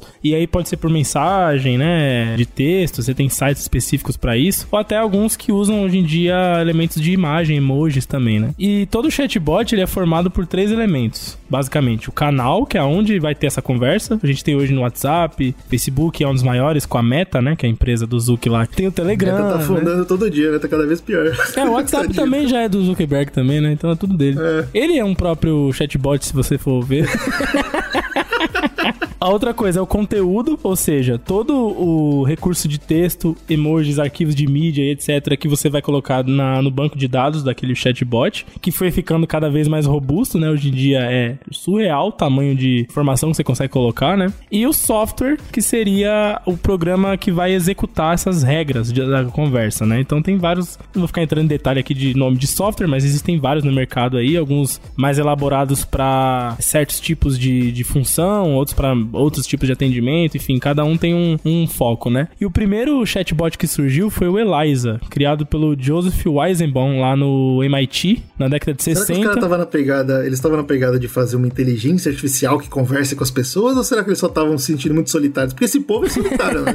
É- É, eu acho. Não a- tem ninguém pra conversar, né, Na verdade, história que eu cara vi- eu acho que é um pouco contrário. Ele queria fazer uma pesquisa sobre a. É, ele tava evoluindo a tecnologia, então ele começou a, a pensar em maneiras de você programar ali é, alterações na linha programacional, depender das interações que a máquina recebia, né? Ah, porque no fundo, se você tá conversando, É um pro- você tá dando input, né? Exatamente. exato, exato. Tanto é que Ah, é famoso aí. se você pesquisar aí na internet Eliza, primeiro, sei lá, first chat, alguma coisa assim, você encontra o primeiro papinho que foi registrado com esse chatbot, né? Então, ah, ela tinha inputs e normalmente as os inputs que você dá, tipo assim, ah, oi, tudo bem? Ela vem com algumas perguntas pra poder abrir, né, o caminho da, do diálogo. Então, esse, é, quando ele falava assim, ah, pra Eliza, estou meio chateado hoje, sei lá, alguma coisa, ela perguntava, você se sente mal? Pra você poder confirmar, né? Não é porque ela interpretou que você tá mal, mas ela pegou palavras-chave do que você disse. Ela vai no banco de dados enorme. E né, aí ela te Você joga uma falou, né? pergunta. Você falou pra ela, tô mal. Ela fala, pô, por que, que você tá mal? Não, ela não pergunta Não, de não. cara, ela pergunta, peraí, deixa eu É. confirmar se mal significa ele está mal, né? E aí, a partir daí, eu confirmo pra mim mesmo qual é a linha de diálogo que eu vou seguir, né? É, fez muito sucesso, em 66 que saiu, foi, revolucionou, Você né? percebe como não é inteligência, né? Não, não, é até errado chamar isso, né, cara? É só uma programação muito boa.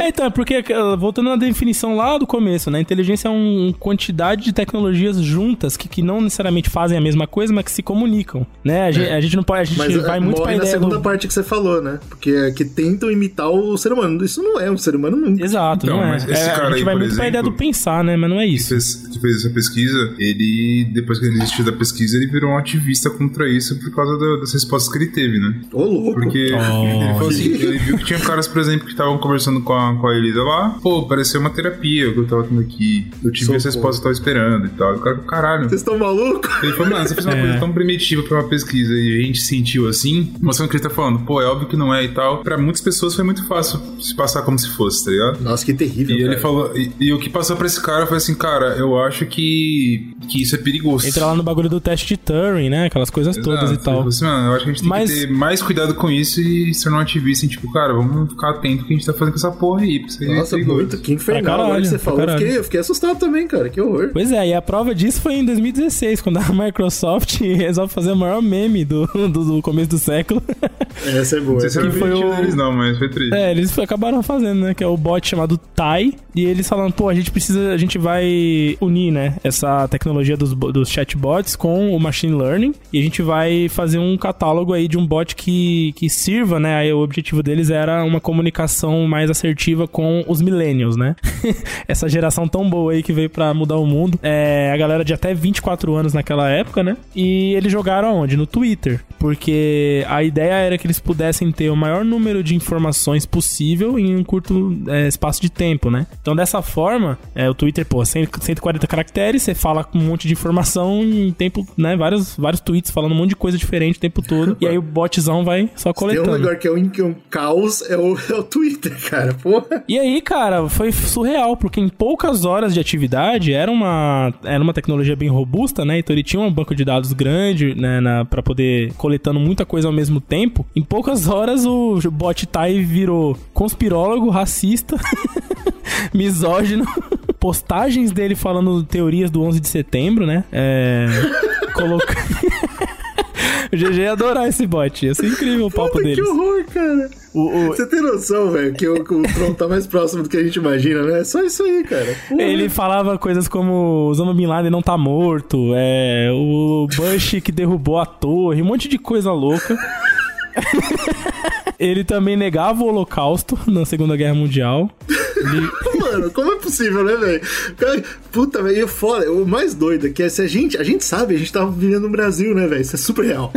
Esse é o ser humano hoje. É, ele total. foi aprendendo com, com, com a internet, né, cara? E assim, muita gente. Eu, eu vi relatos, né? Do, do- se você for pesquisar sobre, você vê que virou um meme na época. Muita gente ia lá falar com ele pra causar mesmo, pra falar bosta, né? Falava coisas racistas pra ver se o, se o chat aprendia ou se ele rebatia, enfim. Mas, de acordo com a Microsoft, na base de dados, tipo, eles catalogavam a é, os algoritmos, né, de temas, isso era uma minoria, assim, da, do todo, né? Engraçado que ele escolheu a minoria, né? Não, não, não que ele tenha visto minoria de merda, mas a minoria de pessoas iam propositalmente falar merda, você entendeu? É uma minoria muito barulhenta. É tipo meia dúzia de maluco que vai tentar parar uma estrada porque não aceitou a votação. né? Isso. Aí o Brasil olha e fala: Puta, olha, tem muito maluco. Não tem muito. Então, é mas, mas, mas, mas tem um monte de maluco que não tá na estrada, certo? Entendeu? Então, eh, existem os malucos fora da estrada também, existe maluco na estrada. E essa é a parada do, do bot. E ele foi pegando. E tem um. Se você pesquisar, é assim, tá fora do ar. A Microsoft apagou todos os tweets dele, claro. Óbvio, né? Claro. Mas alguns sites ainda tem, um, tem prints, né? E aí você. ah, Mano, tem um que eu achei muito bom que tem uma mina falando um bolão com o bot e o bot só responde: Stupid bitch. Ah, que horror, velho. Sei do nada. Ele aprendeu que stupid bitch é uma resposta normal pra dar. É, tipo, ele discordou Olha com ela e ele meteu. É, mas é a mesma coisa, você colocaria seu. Teve um filho agora. Fala assim: olha, eu não vou educar o filho nem fudendo, ele não vai ter interação comigo nem com minha mulher. Vai ficar simplesmente interagindo com o Twitter o tempo todo. Seu filho vai virar um. um monstro, cara. Aquele meme, não olhe, um- filho, não olhe pro Twitter. E quando ele olha, ele já virou um stupid bitch. In the darkest hour, I wanna come for you. Mas o, o- o mais atual hoje, né, é como eu falei, da meta, né? Que porque é o sistema mais integrado que tem hoje em dia. Inclusive, existem até acusações legais aí na, na- nessa questão judicial por conta do Zuckerberg ter sido muito invasivo com dados, né? Dos usuários, pra poder justamente alimentar esse sistema aí, algoritmo gigante, e ter sempre um- uma inteligência artificial ali, não só o chatbot, mas também a plataforma, né, que você usa dele, oferecendo o máximo de, de conforto e dados pra você ali personalizar, né? Porque ele sabe exatamente quem é você. O Facebook já virou até um lugar meio cancerígeno na internet se entrar lá, né, mano? Pô, eu não consigo mais, não, cara. Eu também não, velho. Faz muito tempo que eu não uso o Facebook, mas quando você entra, assim, você vê que, tipo, de propagandas a usuários, o negócio foi uma terra sem lei, assim. tipo, É, é um paraíso pra cada um, né? Ele tentou criar Exato. isso. E aí, obviamente, não vai dar certo, porque vai se cruzar, né? Exato. E quando se cruza é nojento. é bizarro. Eu adorei que o Slow comentou do, do Zuki e de invasão pra criar uma inteligência artificial muito boa, com um banco de dados muito bom, porque é claro que a gente tem que falar da Amazon nesse podcast, né? Opa, não tem não. como não falar. E a Amazon hoje é um dos principais. É, a Amazon ela tá tentando ser só inteligência artificial, né? Se possível. Tanto é que tem aquele. é, um, um dos exemplos disso, né? É aquele galpão. o- não só um, né? Tem vários galpões. praticamente todos automatizados, né? Eles conseguiram montar de uma forma ali que as máquinas elas preveem o que você comprou, ou qual é o melhor caminho pra pegar ela, colocar na linha ali de, de logística e chegar até você. Nos E, Estados muito, Unidos é gigante. e é muito louco que eu vi a história dessa parada. é, ela surgiu, na verdade, com um problema trabalhista, né? Isso mesmo. Porque a Amazon sempre pagou muito mal a galera e tinha condições de trabalho muito ruim, né? Era. O Bezos não deixa a pessoa mijar, cara. Exato, era bizarro. Tipo, tem até aquele filme do que o GG ama, Nomadland, que ele Isso, fala um pouco sobre essa questão da galera que não tem é, aposentadoria, carteira de trabalho, direitos trabalhistas e tal, e acabam né? trabalhando nesses serviços, né? Não, os caras não tem nem casa. E porque também, que- o que, que importa? Você vai trabalhar 12 horas por dia e não pode nem ir no banheiro. né? Pois é. Vamos melhorar as condições de trabalho? Negativo. A gente vai, a gente vai investir numa maneira da gente continuar dessa forma, né? Explora, um trabalho exploratório, só que, mano, vai ser com robô agora, porque, né, eles não reclamam. escravizar os robôs. E é interessante ver isso, porque não é que ele. É, é verdade que a Amazon tem um- uma péssima experiência com pessoas de verdade, então é claro que fez sentido. Mas a gente tem que lembrar que a Amazon, quando nasceu, era só um marketplace, né? Era só um Sim. lugar que vendia coisa. E aí, desde então, a inteligência artificial já tá conectada com eles. Por quê? Porque é isso que a gente falou do Google, por exemplo. Eles usaram o machine learning para saber o que, que você tinha interesse, quais produtos mostrar para você. E foi dando certo. E foi cr- criando uma bola de neve. Porque quanto mais eles conseguiam vender, mais usuários eles tinham. Quanto mais usuário, mais gente pesquisando. Quanto mais gente pesquisando, melhor a, machine learning ficava, né? Melhor a, a ferramenta ficava. E aí vendia mais coisa. E, e por isso que a Amazon hoje é a maior empresa disso, né? Porque eles conseguiram cair nessa bola de neve no momento perfeito. Lembrando, é claro, que a, a Alexa, que acho que é um dos maiores exemplos né, de, da- do machine learning da Amazon, que eles começaram a vender a ferramenta, ela é, uma, é, é um exemplo claro de uma coisa que não pensa. Você não precisa ter medo da Alexa na sua casa tá planejando contra você. Ela não faz isso. O que ela faz é ter um banco de dados gigantes que é conectado diretamente com a Amazon bem, viu, e graças cara? a isso bem. ela consegue Porra. prever coisas que você vai ter interesse. Mas isso ela não está pensando, não é inteligente. É muito importante deixar claro isso. Olá, hein? Se você não pagar a conta de luz e internet, você vai chegar em casa ela vai te dar um cacete. A Amazon nem é o principal ramo da Amazon hoje, né? O principal é o AWS, Amazon Web Service, que eles começaram a vender o know-how que eles têm. Então, tipo, o marketplace agora é secundário. Quer comprar produto? Compra, mas a gente vende hoje da base de dados. A gente vende o que o Zuckerberg tá roubando a gente, a Amazon já tem. Há muito tempo. Eles estão interessados em vender isso, é, exatamente. Então eles vendem esse conhecimento e eles vendem os softwares. Como que eles desenvolveram essas linguagens que entendem tão bem e sabem lidar tão bem com esses dados. E né? eles vendem também servidor também. Olha que legal. Então, tipo, é muito louco ver como ela evoluiu para esse sentido mesmo. E é o que o Winslow falou. Cada vez com menos funcionários, né? E aí vem a questão. Pô, tá, então tá acabando os empregos, né? Isso é uma, isso é uma discussão que não tem como você não cair se você não tá pesquisando inteligência artificial. Aham. E aí, é realidade? É. Só que é culpa da inteligência artificial? Não. E É, a fora gente que pode ver dentro um, da história. um balanceio entre isso, né? Balanceio é ótimo, né? Uma malemolência. Balanceio. né? Porque, tipo, vários empregos são extintos com o avanço de tecnologia, né? Isso, exato. É É meio que natural do capitalismo, Sim. não tem escapatória. O, o grande primeiro momento foi a Revolução Industrial, né? Então, assim, nossa, as máquinas vão acabar com a gente. Pô, foi muito importante, melhorou o estilo de vida e tal. E é claro que acabou com empregos. Então, tudo que é automatizado vai cortar emprego e é claro que a Amazon é um grande exemplo de como isso Exato. vai acontecer pro E futuro. o avanço da só- tecnologia ela traz novidades também que necessitam de novos. de criação de novos empregos. Empregos diferentes também tem essa. Mas a, a ideia, a ideia que eu acho, GG, do medo é que existe o medo da IA. Porque, por exemplo, a gente sabe que hoje, pô, eu vou trabalhar cortando cana. Existe. Se você quiser, você vai encontrar no Sim. Brasil lugar pra você cortar cana. Mas muito menos do que antes. Claro, Antes porque precisava agora ter tem máquinas que fazem- que antigamente os caras escravizavam pessoas pra fazer isso, né? É, Porque precisava de muita gente, porque tinha muita cana e tinha que ser cortada. E hoje você tem máquinas que ajudam, por exemplo, construção de soja, é, que enfim. fazem o trabalho de milhares de pessoas em uma hora. Exato. Você encu- acaba encur- é, muitas vagas acabam sendo encurtadas, né? Porque, sei lá, você precisava de 100 pessoas pra cortar cana e hoje a máquina ela corta esse, esse montante de 100. Exato. Só que Então antigamente. De, sei lá, de quatro pessoas pra pilotar a máquina. Isso, aí existe antigamente não existia medo da- esse emprego, né? Não existia o É, emprego de piloto de máquina. Esse emprego Exatamente. passou a surgir. Existe esse fluxo. Eu acho que e o é medo que a claro- galera tem é, a partir do momento em que existe a IA, a máquina poder ser, ser um ser humano, não precisa de um cara pilotar ela mais. A gente pode chegar lá um dia. Talvez, pode, sei lá. pode, com certeza. Eu acho que esse que é o grande medo. Tipo, hoje, é, entre aspas, a gente tá falando aqui da nossa bolha, a gente tá seguro, sei lá, pô, a gente estudou, mas tem pessoas que não. E aí são empregos que, que são menos qualificados, por exemplo. E esses empregos menos Exatamente. qualificados são os que são, foram substituídos já. E o medo de chegar nos outros, eu acho, tá ligado? Eu acho que essa é a parada. Tipo, a partir do momento em que eu que sou, sei lá, aqui do, do alto do castelo, da minha classe média, classe média alta, eu vou perder o meu emprego também, porque eu me qualifiquei pra nada, tá ligado? Eu não preciso mais programar. Imagina chegar na, na, na parte da IA em que eu não preciso mais programar uma inteligência artificial, porque a própria inteligência artificial é inteligente o suficiente pra programar uma próxima.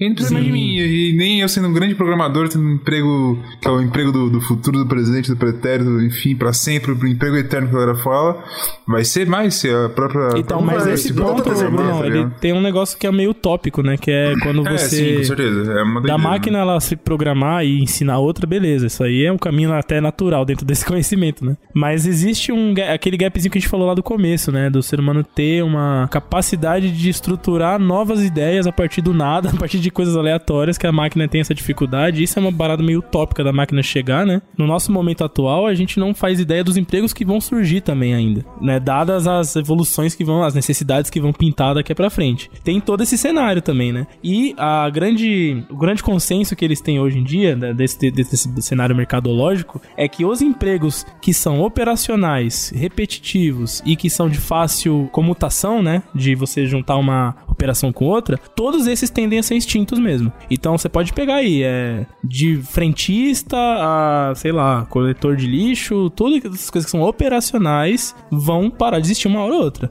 O que que vai é, ainda haver de necessidade? É justamente o que você falou, é, empregos ou funções que exigem qualificações é, técnicas, teóricas e de feeling, né? De você tomar tomada de decisões. Então, a geração de agora agora que tá começando a se especializar em algo, precisa buscar na tecnologia a sua especialização, porque senão tu vai ficar pra trás. É, tipo, você olhar pro mundo atual e falar, eu vou escolher algo longe de tecnologia, você tá indo contra Tá fudido, tá fudido. Tudo bem, essas mudanças elas acontecem de gerações e tal. Pode ser que você ainda até morrer, você ainda. Beleza, você ainda viva com isso. Mas daqui a um- algumas gerações, bicho. A gente tá olhando um campo muito grande. de Exato, tempo, é, não é, do dia pra noite. não vai ter mais, entendeu? Então, é, o- aí tem a discussão. A gente vai, como sociedade, ter vaga, vamos dizer assim, pra todos esses excesso de qualificações, ou vai ficar cada vez mais difícil um cara que se qualifica, que desenvolve um conhecimento específico, ele vai concorrer com vários outros, porque vai ficar cada vez mais difícil, né? Porque as máquinas vão estar melhores e tal. Daí entra o quê? Entra duas soluções óbvias pra gente, né? Primeira é que o capitalismo não vai durar, obviamente a gente vai ver a queda do capitalismo, mas segundo e mais importante. Calma aí, cara. É óbvio aonde isso.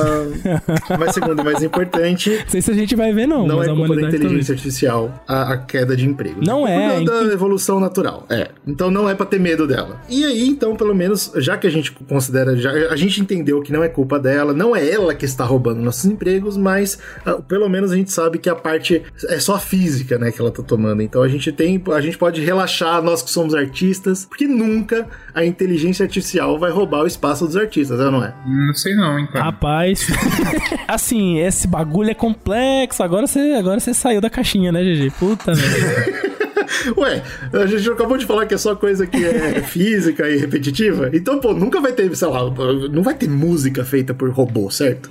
I am the world's first ultra realistic AI robot artist. Inclusive, eu tenho um case sobre isso aqui, que até quando eu fui professor numa época atrás, aí eu levei pros alunos e todo mundo saiu fumaça da cabeça. Tem um projeto chamado é, Lost Tapes of 27 Club. É uma homenagem aí aos artistas que morreram com 27 anos, né? E aí, na verdade, é uma organização chamada Over the Bridge. Essa organização ela é focada em trabalhar a questão de saúde mental. E aí eles resolveram criar esse projeto para homenagear artistas que morreram aos 27 anos, a maioria do famosos do rock, né? E linkar, né, essa parada da, da envolvimento com drogas, problema de traumas, problema da saúde mental, que a maioria desses artistas passaram, né? Eles juntaram com a tecnologia da, do Google e resolveram homenagear esses artistas como criando novas músicas a partir de uma inteligência artificial Ei, ei, ei, ei, ei, ei, peraí.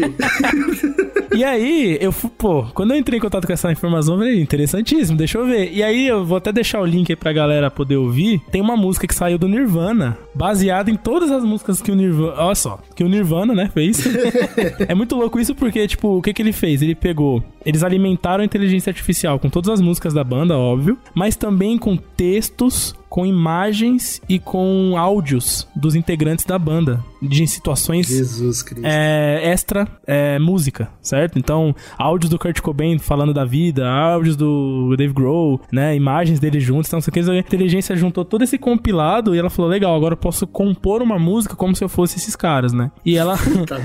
E ela compõe, ela vai lá e lança a partitura. E aí eles é, chamam um cantor cover chamado Eric Hugan pra fazer a voz, né? E eles lançam a Drowning in the Sun. E o link vai estar aí pra quem quiser ouvir. E quando você escuta essa música, você percebe algo estranho. É muito doida a sensação, cara. Não, não sei explicar. Mas pra mim, particularmente, é um misto de algo estranho com algo é, familiar. E não é uma música ruim, viu? É uma música bem legal, Isso inclusive. que eu ia perguntar, a música é boa?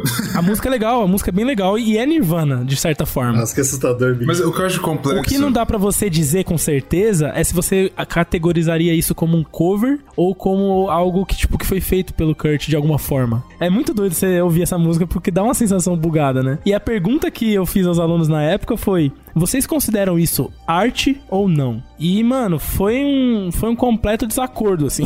Ninguém conseguia chegar num acordo. Porque muita gente achava um absurdo isso ser considerado arte, muita gente achava que era, porque, pô, se eu tô sentindo, se eu tô ouvindo e tô gostando e tô sentindo algo com a música, pra mim é arte, tá ligado? É arte, Caralho, né? Sim. E será, sim. você iria num show de uma inteligência artificial, já que você gosta da música que ela faz? Meu Deus. Isso, E se você já não pensou- soubesse que ela é uma Será que a gente pode pegar os, sei lá, 200 episódios de cast que tem, botar pra um robô ouvir e ele grava pra gente? Com certeza, dá pra fazer. Com certeza. Com vai, certeza. Vai ser um episódio terrível. Ele vai falar, esses caras são um lixo. Não, mas aí que tá, a gente pega um, um processador bom e faz mil episódios. Um vai sair bom.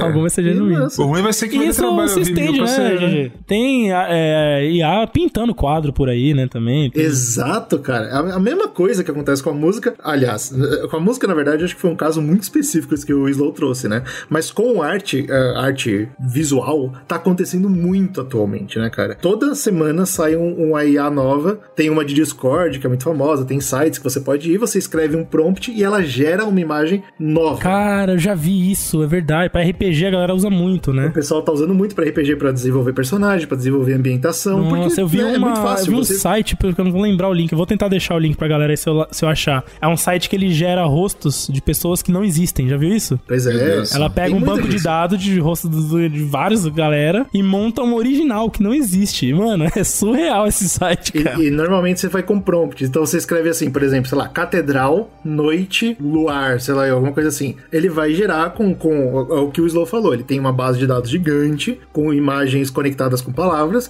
Ele vai pegar uma catedral mais ou menos assim, mais ou menos assim à noite, uma lua mais ou menos assim. A luz bate dessa forma, pimba. E ele faz uma imagem nova. E com isso que eu falei, luz e sombra, por exemplo, funcionando perfeito. Mas é foda que isso me parece um esvaziamento da arte muito forte. Olha aí. Opa, agora o Bruno Não sei, foi quando você para fundo. pra, pra pensar, eu, eu queria muito um historiador da arte, sei lá, algum especialista falando sobre isso deve ser interessantíssimo, mas eu fico pensando, tipo, uma coisa que chama atenção na arte, pensando em arte visual principalmente, mas não só visual, como, como um todo, é porque você tem, sei lá, você vai ver um quadro, por exemplo, qual foi a técnica que aquele cara colocou ali. Aham. não tô nem pensando em signi- significados e coisas assim, Sim. até porque, enfim, tô pensando mais na parte técnica mesmo. Até a, Isso é uma a coisa própria que- que intensidade, né? Que ele passa do pincel ali, dá uma característica única Várias naquele coisas, momento tipo, que ele quando fez, você né? para pra pensar, tipo, sei lá, pô, ver um, um quadro do Van Gogh, ele, ele você vê quadros, é, desenhos do Van Gogh extremamente realistas. Por que ele pintava daquela forma, tá ligado? Tem os motivos também, isso é uma coisa que dá pra gente conversar, mas eu falo do esvaziamento técnico mesmo. A técnica é uma coisa interessante. Tem gente que gosta de, de guitarra, nem só eu, eu acho legal ouvir som de guitarra e tal, mas eu gosto de coisas mais simples e tal. Mas a galera que curte, pô, o cara fez aquele solo, como que um ser humano consegue fazer aquilo? Isso encanta as pessoas. Como que um ser humano consegue cantar dessa forma? Isso encanta as pessoas. A parte técnica. Se você tira a técnica daí, não tem um ser humano fazendo, você esvazia é, o que a É, gente o acha solo legal da arte, tá maravilhoso ligado? sendo feito por uma máquina não é interessante, não parece interessante. Exatamente, seria tá? Então, Brunão, mas e se, e se, é real isso, você consegue subir uma imagem específica de uma técnica, você sobe uma imagem do Van Gogh e fala, eu quero arte nesse jeito, e o cara repete. Então, mas esse é o ponto, não tem um cara fazendo, tá ligado? Tipo, você Não, vendo mas a aquilo, técnica tá lá. A técnica tá Mas lá. olha só, tem mas uma aí que discussão- tá, eu vendo a técnica ali e eu falando, eu Ah. quero tentar reproduzir isso. Isso é legal, tá ligado? Isso eu acho que é uma parte técnica tá. legal É. da parte da arte ali. Você tá colocando um você aspecto humano, né? Dentro do, vê, do- do- da criação é meio, artística. É meio ali. que foda-se, tipo, ah, eu peguei o Van Gogh, ele tinha a arte dele muito foda e tá reproduzindo uma outra, mas não tem, ele não parou pra fazer aquilo. É uma reprodução. eu acredito que tá é, você tá sendo mais puri, você tá sendo mais purista na questão da, do, do aspecto humano.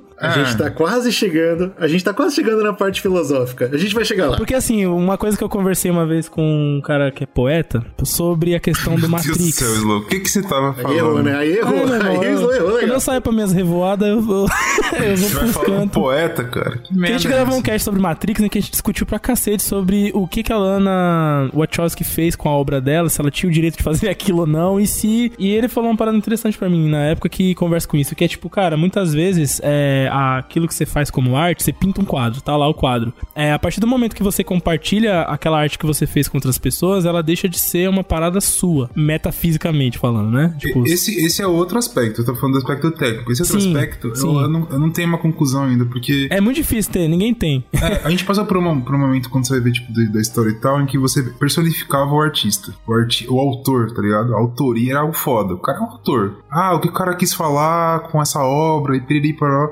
Só que depois do, sei lá, quando teve pós-modernismo, a galera começou a tirar um pouco o autor. Foda-se o autor. É, eu quero ver ah, a o obra. né? cara, sei lá, vamos pegar, pô, o cara é o, na- o nazista, fez o bagulho, é, é porque ele é nazista, então deve ter um judeu sofrendo ali, esse cara sofrendo na pintura dele é um judeu. Cara, foda-se o, que o autor. Ele pode ter querido que falar o que, que- o que quisesse. Mas você vendo aquela obra ali, sem o contexto por trás, você vai tirar alguma coisa também. É quando você para pra pensar colocando que foi um, um robô, muito artificial, se você não Que tem não o contexto, você não tem o autor, mas você tem alguma coisa pra você ver e tirar a conclusão, tá ligado? Exato, então Sim. você, você, Você ainda tem uma parte da leitura. É que o Slow falou da música. E se você ouvir e sentir alguma coisa? E aí? né? Então, Exato, essa que é, um, que é um ponto, entendeu? E aí você, quando você desvi- quando você é, abre a sua arte pro mundo, o mundo abraça a sua arte também. E aí é que a questão que existe um ponto que pra mim a, a minha discussão na época era, eu não acredito que exista um ponto em que você possa criticar o que a Lana fez com a própria obra, porque ela foi lá rasgou a Mona Lisa dela e o direito é dela. E o ponto dele foi talvez tenha, porque tipo assim, ao ponto que quando Não você é só dela. Exato, não é mais só dela, entendeu? É é de quem abraçou aquilo da, da maneira como foi concebida,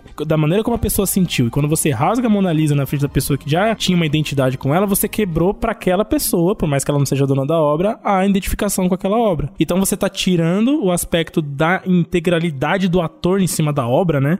E quando você faz isso, você tanto faz se é uma pessoa ou se é um robô que fez. Porque o importante é a obra, certo? Então. Aí a obra cria vida própria. Então quer dizer Exato. que mesmo as obras feitas por robô têm vida própria. Então mas pode talvez ser o arte, medo maior certo? disso é se do esvaziamento que eu comentei, é tipo, pô, se ele faz, então eu não preciso mais estudar música, não preciso mais Sim, estudar. sim, sim. É, é que é um Essa ponto também. nenhuma. Então, assim. E aí ninguém produz nada, porque só a máquina esvazia, tá ligado? Se você não produz, É, você é não pensa sobre, você também. É muito quando louco, cara. arte, foda-se também, tá ligado? É. Eu acho que Ah, o essa cara discussão. fez, empregou aquela pintura, o pincel rotatório pra escrever. Ninguém interessa mais, porque você não tá estudando mais aquilo, você não sabe o que que é, você tá só consumindo, tá ligado? Parece que, que o capitalismo ganhou. Eu acho que como essa discussão ela não tem uma resposta conclusiva, ela é muito mais densa, muito mais subjetiva, assim, e importante pra gente como pessoa, como humanidade, do que a questão do emprego. Porque eu sei que o do emprego é importante É. porque as pessoas precisam de emprego pra ter dinheiro e viver e tal, o capitalismo exige isso.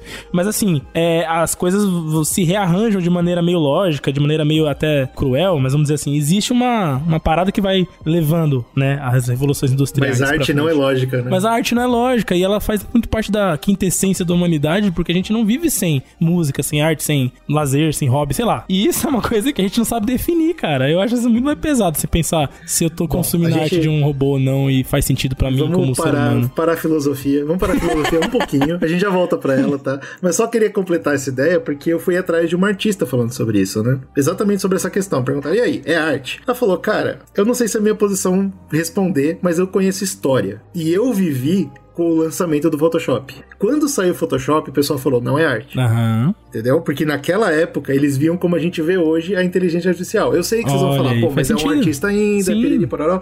Mas a galera falava, pô, não, você não tá pegando na, na mídia física, então não é arte, é uma palhaçada. Isso é uma representação do que seria o real, sabe? Aham. E hoje em dia a gente pega a arte de Photoshop normal. Sim, Arte, sim. né? Então esse argumento foi muito forte. É, tipo, ela falou, verdade. não vou responder, mas eu quero que vocês pensem isso, entendeu? Interessante, né? O mundo muda. O mu- a gente tem que abraçar essas tecnologias.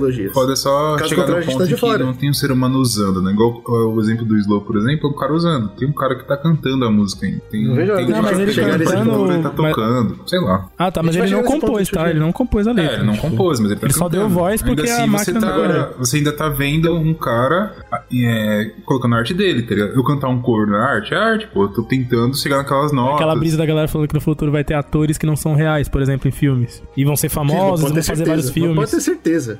Vamos lá. Agora eu quero, eu quero trazer uma, uma pergunta um pouco mais clara, tá? Ah. Menos filosófica pra gente. Tudo bem, eu sei que a discussão do que é arte, se é arte de verdade, isso aí é impossível. Mas a pergunta mais importante é: de quem é arte? Eu, eu fui lá no meu ah, Nirvana Generator, aí eu coloquei assim: eu quero uma música do Nirvana sobre suicídio, sobre LSD e sobre a praia.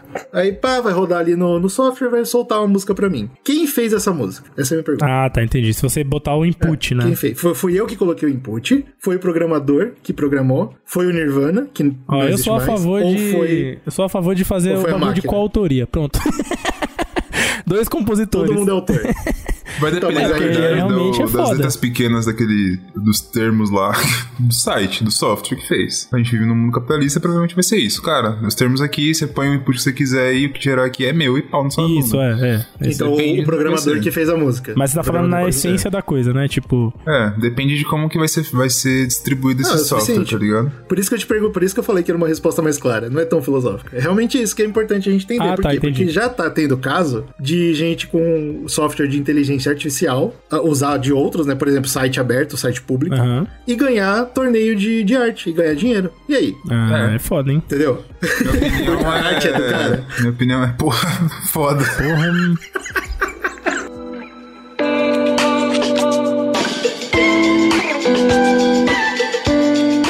Pode ir um passo além, eu não quero parar por aí. Eu, obviamente, como eu acho que faz parte da sociedade, faz parte da nossa cultura, apesar de vocês fingirem que não, pornografia. Que Vamos isso, lá. cara? fingir não, eu sei muito bem que faz agrediu- parte dessa O merda. cara agrediu a gente aqui do nada. Do nada chamou a gente de, de retrógrado, de conservador, Bruno. Olha isso O site é, chama PornPen, tá? Tá bom. Ele é um site com uma inteligência lá específica, que tem o banco de dados da internet toda, e ele tem algumas tags já pré-definidas. O autor foi bem claro que ele não deixou as pessoas colocarem as próprias tags, porque ele sabia que as pessoas iam fazer coisa errada com isso. Opa, se não. As tags pré-definidas são tipo assim: peito grande, peito pequeno, bunda grande, bunda pequena, cor de pele da mulher, cor de cabelo da mulher, essas coisas.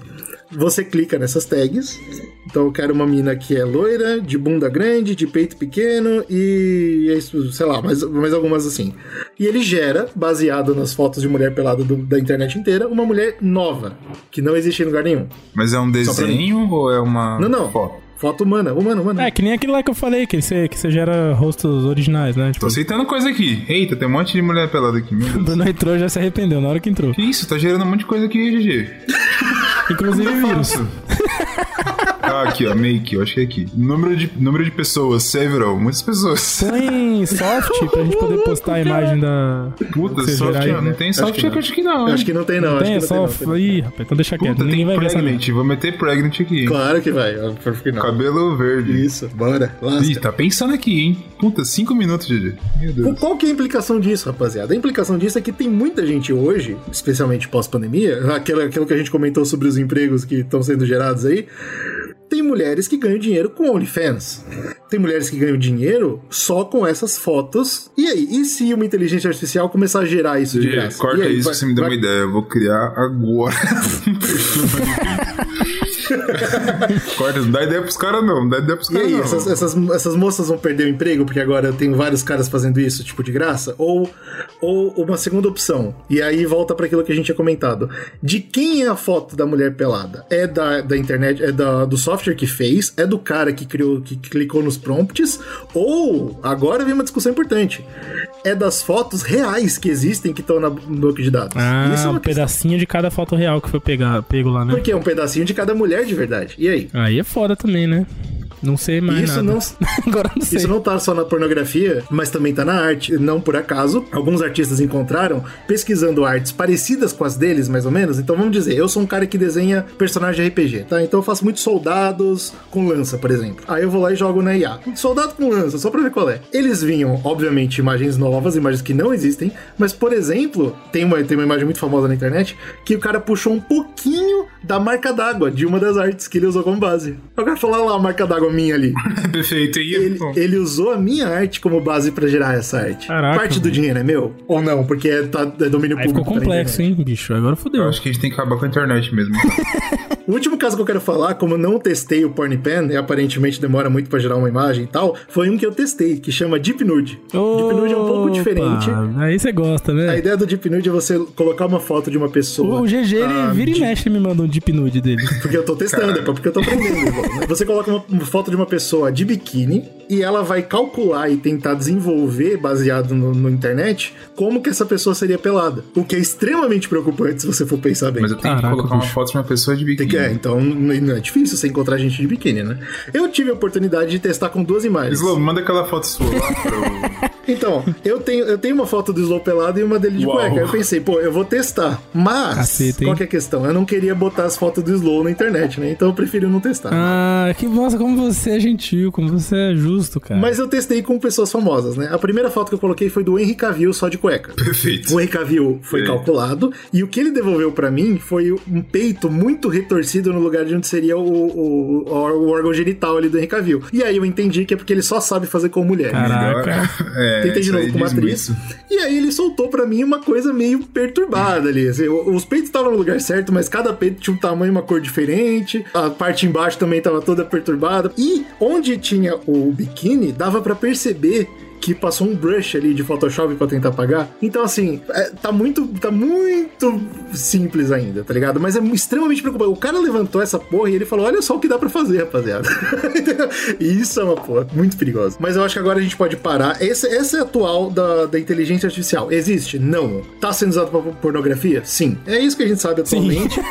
Com certeza. Mas a gente pode tentar discutir sobre pra onde vai, né? Essa é a parte que eu falei da filosofia. Vamos, vamos tentar entender o que, que o ser humano espera de inteligência artificial. A gente tem um. Né, isso já vem da história famosa do Alan Turing, né? Sim, eu acho que uma coisa que logo no início, quando o Alan Turing a gente comentou um pouco da história da computação, a gente falou sobre ele. Quando ele estava no processo todo do desenvolvimento de computadores e coisas assim, ele já pensou sobre isso. E se existisse uma inteligência artificial? Então, a ideia já nasceu junto com os computadores e com a ideia de você programar e conseguir fazer uma máquina fazer coisas que talvez um ser humano faria. O cara tava lendo o tempo mesmo, né? Tipo, Caralho. bem legal, assim. Tanto que em 1950 ele fez uma publicação que é Computing, Machinery and Intelligence, que é falando sobre essa parada. E lá ele descreve o jogo da imitação, que dá o nome pro, pro filme que foi pro Oscar uns anos atrás. Mas que eu acho que no filme ele não fala sobre isso necessariamente, mas. Não, não. Sim, é, é O que é verdade. esse, esse jogo da imitação, é o teste de Turing, que tanta gente tem dúvida como que ele funciona e qual que é a ideia dele. A ideia é que você tem um homem e uma mulher separados por uma parede por uma pessoa que fazer as perguntas, que seria o interrogador, o cara que tá questionando ali, o questionador, enfim. Então ele não tem visual nem pro homem nem pra mulher. Peraí, especificamente um homem e uma mulher, é isso mesmo? É, a ideia é. Qual que é a ideia do jogo? É que o interrogador fazendo perguntas, ele consiga identificar quem é o homem e quem é a mulher. Esquece o computador por enquanto. Ah, ok, ok, ok, ok, ok. E aí, por exemplo, é, o homem tem a, é, dado pra ele assim, cara, você tem que confundir a pessoa que tá, tá perguntando. E pra mulher, ó, você tem que ajudar o cara que tá perguntando, por exemplo. Então, um, um dos personagens ali que são sendo perguntados vão atrapalhar e o outro vão, vai ajudar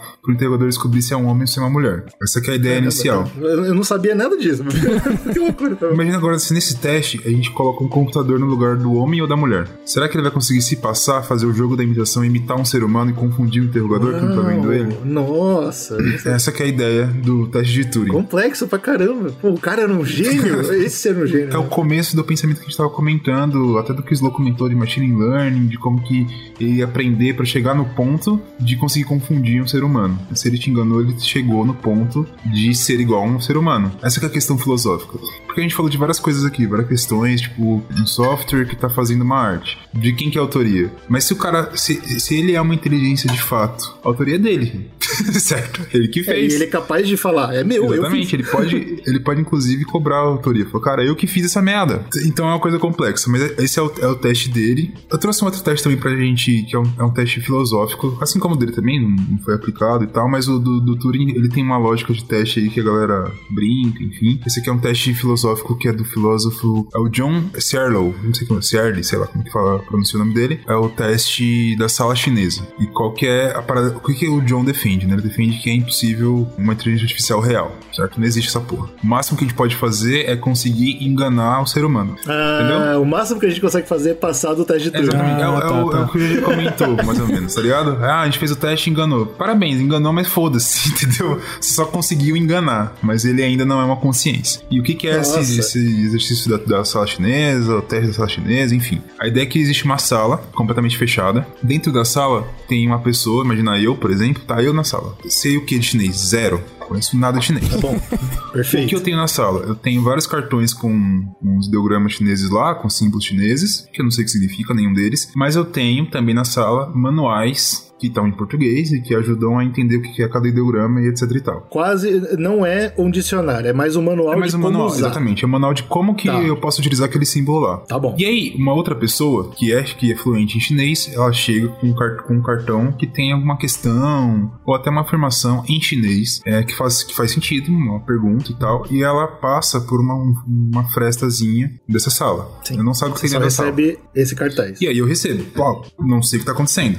Mas aí eu consigo pegar os manuais e tentando entender mais ou menos, e aí eu bolo uma resposta ali para aquela pergunta, uma frase que faça um pouco de sentido com os cartões que eu tenho e devolvo para ela. Pra pessoa que tá recebendo, ela enviou um cartão com perguntas e recebeu um cartão, para ela, a sala é fluente em chinês. Caralho, eu entendi. Caraca. Uau, uau, uau, uau, estou, estou embasbacado. O cara explicou machine learning. É, tipo, pra ela. Nossa, eu tô A chocado. percepção Uau, uau, que ela uau. tem é assim, pô, a sala é fluente em chinês, mas dentro da sala tem uma pessoa que não sabe nada de chinês, Não faz ideia do que eu sei. cartões e tal. E tipo, eu acho que esse pensamento mais ou menos é uma crítica até talvez até de, de Turing. Tipo, a gente pode até passar por ele. Mas nada mais é do que uma, uma coisa imitando, entendeu? Não quer Nossa, dizer. esse maluco é muito do mal, esse John ele é do mal, Não cara. quer dizer que É mente, mente cruel. E é claro que tem. Eu vi pessoas também que criticam ele no sentido de, pô, mas se o cara tá fazendo isso, é, vai fazendo isso por. é, qual que é o tempo que ele demora pra fazer isso? Ele faz isso por várias vezes, ele aprende chinês uma hora ou outra, tá ligado? Mas tudo bem, é, eu acho que o ponto não é esse, tá ligado? Não, é, que eu entendi o que ele quis criticar. É só é- essa parte filosófica de tipo de percepção e tal, de, um- de um pensamento, um, uma- um teste mental mesmo, pra você parar e falar, tá, faz sentido. Tipo, a ideia dele é que, independente disso, nunca vai existir uma consciência daquilo. Esse cara desprovou o Turing praticamente. Porque assim, é- eu, eu, eu, eu discordo que o que ele falou aí serve pra provar que a gente nunca vai ter inteligência artificial. Exato, Não é, não é porque é parado, né? Se eu, se eu, eu, Bruno, que não sei nada chinês, ficar dentro dessa sala com manuais e não sei o que, fazendo isso várias vezes, talvez em algum momento eu aprenda chinês, tá ligado? Mas aí que tá, é um ser humano, porque sou eu, né? Mas não é um bom exemplo pra isso. É um bom exemplo pra mostrar que o teste de Turing sozinho não é o suficiente. Exato, É isso que ele é. quer dizer, basicamente. Eu adorei. Nossa, nossa, fenomenal, cara. Assim, eu, eu vi algumas críticas também, né? Tava pesquisando sobre o teste de Turing. A gente, obviamente, sempre lembra do filme do Ex Machina, que é genial. Se você não assistiu ainda, vai, assista. E a parada que é repetida bastante no filme é que o teste de verdade é fazer o cara se apaixonar pela máquina, né? Ele sabendo que ela é uma máquina, ele sabendo que as respostas são pré-determinadas e pá, não sei o que, ele fala, mano, eu, eu amo você. E isso é a maior prova de humanidade possível. É, que é a ideia dele entender que aquela máquina tem consciência, é uma pessoa ali, eu não posso deixar ela sofrer. Que é basicamente, é, lembra um pouco, agora que você me explicou melhor, eu até en- entendo as diferenças, mas lembra um pouco o teste de Turing, né? A ideia de enganar você que aquilo é um ser humano. Essa é a parada. O que, que é curioso disso, que eu acho que vale também a discussão, além de tudo isso que a gente tá falando, que eu acho que esse filósofo aí foi muito além do que eu pensei, mas de vez em quando a gente tá testando a coisa errada. Vocês já pensaram nisso? Porque a gente usa humanidade, ou a capacidade de, de ser humano, pra basear o que, que é, o que, que é ser inteligente, mas de vez em quando isso não é a prova que a gente é inteligente, entendeu? É tipo, o que, que eu vejo? Eu vejo um monte de macaco testando um bebê humano a subir uma árvore. De vez em quando o bebê humano é muito mais inteligente que, que os macacos, mas ele não sobe árvore. De vez em quando a gente tá testando a capacidade de uma máquina ser um humano, mas ela não precisa ser um humano pra ser mais inteligente que o humano. Entende o que eu tô falando? Uhum. Entendi. É que eu Uhum. acho que o que vai muito. É que a parte mais complexa é tipo, a inteligência precisa de consciência. Uma coisa leva a outra, tá ligado? Isso que é foda. É. Mas o que é consciência? O que é certo e errado? Quem somos nós pra ensinar pra máquina o que é ser inteligente? Isso é uma questão muito interessante. foda, é cara. foda, eu acho que né? a, é definição, por mais que seja simplória, mas é o que pra mim fez mais sentido por enquanto é, é do- definindo isso, é tipo, cara, a ideia não é simplesmente você dar informações e a pessoa conseguir cuspir igual na sala chinesa, mas é a pessoa conseguir criar pensamentos a partir de, de- dessas coisas, tá ligado? Por exemplo, se, vou dar um exemplo bem merda aqui, o site do, do, que o G comentou lá do Porn Pen. Ó, saiu a imagem. Meu Deus. Ei, é uma porra toda bizarra? Terrível. Ai, ai, ai. Eu Vou mandar pra vocês. Claro que vai, né? Claro que vai. Mas a ideia é do, no site do Pornpen, por exemplo. Então, eu fui lá e coloquei a imagem. Ah, eu quero anime, soft, pus um monte de loucura, cabelo verde, pus um monte de doideira. Meti lá. E a máquina falou assim: Cara, entendi a informação, mas eu não quero fazer. Olha, é, isso é legal. Eu acho que isso é o parte da consciência. Tipo, pô, eu não, tô, eu não me sinto confortável Não- porque não- nas experiências que eu tenho, eu acho que isso não é bacana, tá ligado? Ou falar assim, pô, eu vou fazer, mas eu vou fazer colocando uma crítica, por exemplo, que é a parte da que eu tô falando de arte. Aí você paga, ah, mas hoje na arte o cara paga e você faz. Beleza, mas o cara pode me pagar pra fazer uma parada e eu vou falar, vou fazer com o seu dinheiro aqui, mas eu vou criticar isso. É, sei lá, por exemplo, o cara, o, dos pintores lá, o cara que pintou a, a Capela Sistina. O cara pintou lá, mas ele pintou os caras pelado. Tem um monte de coisa que ele tá criticando ali. Ele coloca os amigos dele, tem um monte de coisa ali no meio, entendeu? Essa é muito mais prova de que o cara é inteligente do que, por exemplo, enganar que o outro Exatamente, que é uma pessoa. porque né? enganar parece ser fácil, né? A gente falou do, do, do exemplo do, da Elisa que o Slow tava comentando. Pô, o cara ficou triste porque enganou mesmo. E é coisa, assim, no começo da parada, já enganou, entendeu? É, já, Pô, já fiz tão enganando. merda e já enganei já, então parece que ser enganado é uma coisa meio simples, tá ligado? Ser eu gostei, se engana cara. fácil demais, Ele cara. gosta, ele gosta. Eu acho que a gente já tá num ponto além mesmo, né? E eu concordo. Nossa, eu adorei, inclusive. Eu acho que é a capacidade máxima. né? Eu não sei como que a gente testa isso, mas eu gostei. não sei, cara. Pra saber que a gente chegou na inteligência artificial, é algum dia uma máquina dizer não pra gente. Olha que legal, cara. Isso é uma boa, né? E aí, como é que você sabe que ela tá funcionando? Não sabe. Eu acho que esse é o meu, né? torcer. Quando dizer não pra ciclamate. Todos nós. Pô, saiu a imagem. Não tá, Ah, é. não tá, Anime, tá uma é porra meu bizarra. Deus, velho, olha só. Aí, velho. pode ser a capa. Capa do cast aí. Minha nossa. Não, eu, eu- ai meu Deus. Saiu alguma coisa, eu tô impressionado que Saiu, cara, saiu, tá vendo aí?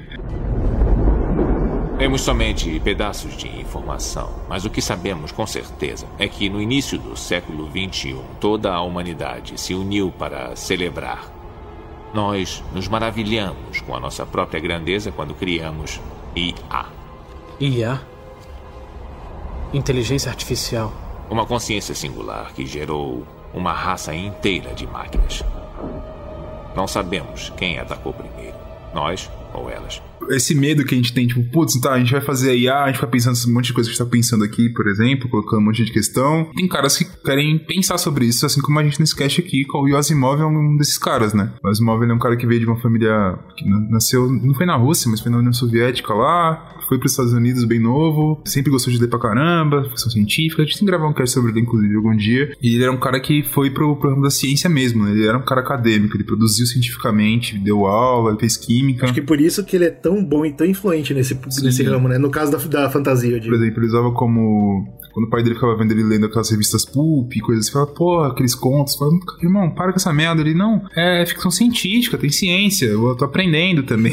Olha aí. O pai forma, passar, né. Deixa passar esse chifrudo aí. E aí ele começou a aplicar, e tanto que a galera fala que uma coisa que chama muita atenção dos contos dele é porque ele gosta de tentar, obviamente, não tô falando que tudo que ele escreveu ah, é ciência mais pura, tá ligado? Não é nem bem por aí, mas ele tenta usar a base real, né? Ciências reais. É, ele coloca, se, for, se ali. isso existisse, seria na base desses conceitos científicos aqui Exato. e tal, né? Ele tenta É, criar uma legal, realidade nesse sentido. Eu acho que um exemplo que dá pra entender como que ele aplicava isso, se você for na- no- nos livros dele da Fundação, por exemplo, a viagem espacial, que hoje em dia a gente extrapola, a gente põe um monte de coisa e tal. Na época, qual que era a ciência que tava, que era essa extrapolação, que tava muito em, em voga? Era a energia atômica. Então ele coloca a energia atômica e foda-se. Ele é utilizado a energia atômica pra, pra viagem espacial e ele consegue explicar isso muito bem ali na parada. Então, tipo, é isso. Ele pega coisas que são reais, que estão acontecendo ali e extrapola essas coisas. E ele escreveu muito sobre robô, tá ligado? E Isso é uma coisa de inteligência artificial e coisas assim. E o que eu acho interessante é porque ele tentou. Ele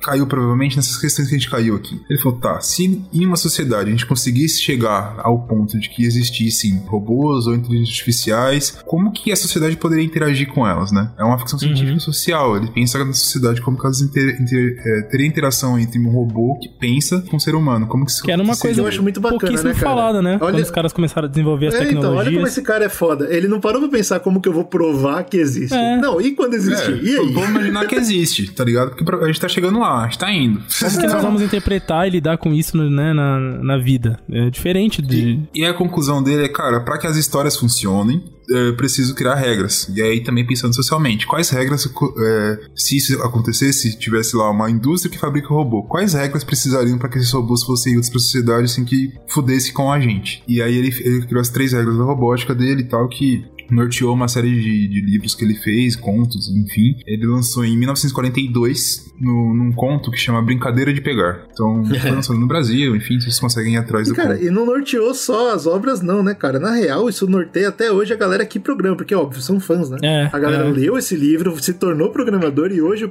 as regras que o Bruno vai ler pra gente são. é, O cara praticamente criou uma bíblia. Exato. É muito louco uma isso.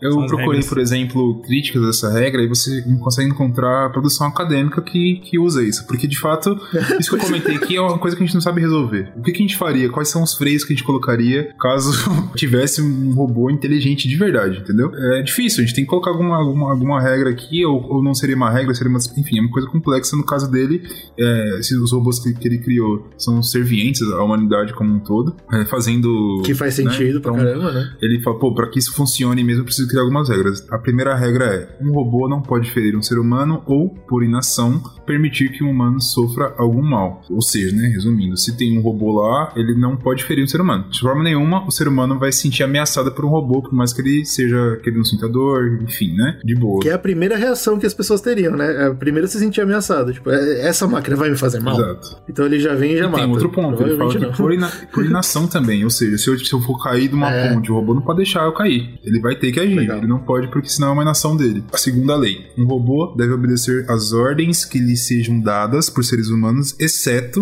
nos casos que tais ordens entrem em conflito com a primeira lei. Uhum. Nesse caso, tipo, o robô tem que obedecer. Só que o robô não pode obedecer no sentido assim, ô, me mata aí, ou mata o Slow. Ele não pode fazer isso, porque ele não, porque a primeira lei impede que ele faça mal para outro ser humano, tá ligado? Então, ele é o servo perfeito e ele não pode ser usado como arma. Exatamente. Interessante. A terceira lei. Um robô deve proteger a própria existência, desde que essa proteção não entre em conflito nem com a primeira nem com a segunda lei. Ou seja, o cara ele não vai se fazer mal, ele não pode se fazer mal, ele não pode se quebrar, até porque capitalismo, né? Ele não pode ser comprado a porra. É não caro, pode fazer custa mal. dinheiro. Mas é claro, se um ser humano falar assim, se, se quebre, se mate, ele, como, como ele tem que seguir a ordem, ele vai, se fazer, vai fazer isso. Essa é a parte que me Isso é doideira. né? porque, porque a gente tem que considerar que dentro dessa visão, talvez o cara seja. Ele, ele seja inteligente, né? Ele sabe quem ele é, chega ao seu mestre e ele fala, se mata. E você não pode falar não. É o escravo perfeito, né? No final das contas, ele fez o escravo perfeito. Exato, se você começar a agredir o robô, ele não pode devolver, por exemplo. Ele, pode- ele vai ter que deixar Não, você quebrar toma. ele, porque senão entra em conflito com as outras, né? Por exemplo. E isso é um pesadelo, né, cara? Isso é uma.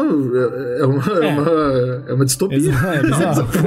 E eu acho foda porque, claro, tem várias coisas que você pode criticar em relação a isso, mas foram regras que ele colocou pra conseguir é, discutir esses assuntos. Então, nos contos dele, ele tende a discutir essas coisas, colocar como problemáticas. Isso é uma coisa que é, que é bacana. E, ao mesmo tempo, uma pessoa God falou que, pô, mas parece que você tá criando um escravo perfeito. Será que não existiria, por exemplo, uma, um grupo, um ser falando, cara, isso é um absurdo. Se ele pensa, ele não pode. Eles teriam um conflito, seria uma história. Isso já é alguma coisa, tá ligado? Com certeza, com certeza. Essas coisas são, são, são legais pra caralho e como já comentou, isso é real. Tipo, essas leis aqui são coisas que, pelas problemáticas dela ou não, norteiam, causam medo e fazem pensar, tá, se a gente conseguir existir, como vai ser? Colocando essas três É. regras aqui, no próprio livro do Asimov tem um monte de problemática em relação a isso, que ele conseguiu desenvolver ao longo dos, dos anos que ele tava escrevendo. E tem um monte de coisa a se pensar, não é tão simples assim. Eu acho que isso é a prova, é a prova que a gente olha pra essas regras e nem essas três regras que pareceriam claras já já fere, né? Fere assim o que a gente falou. Se a, se a gente considera a máquina já um ser, essas regras não valem, né? São, são absurdas Exatamente. demais, então. E eu, eu acho a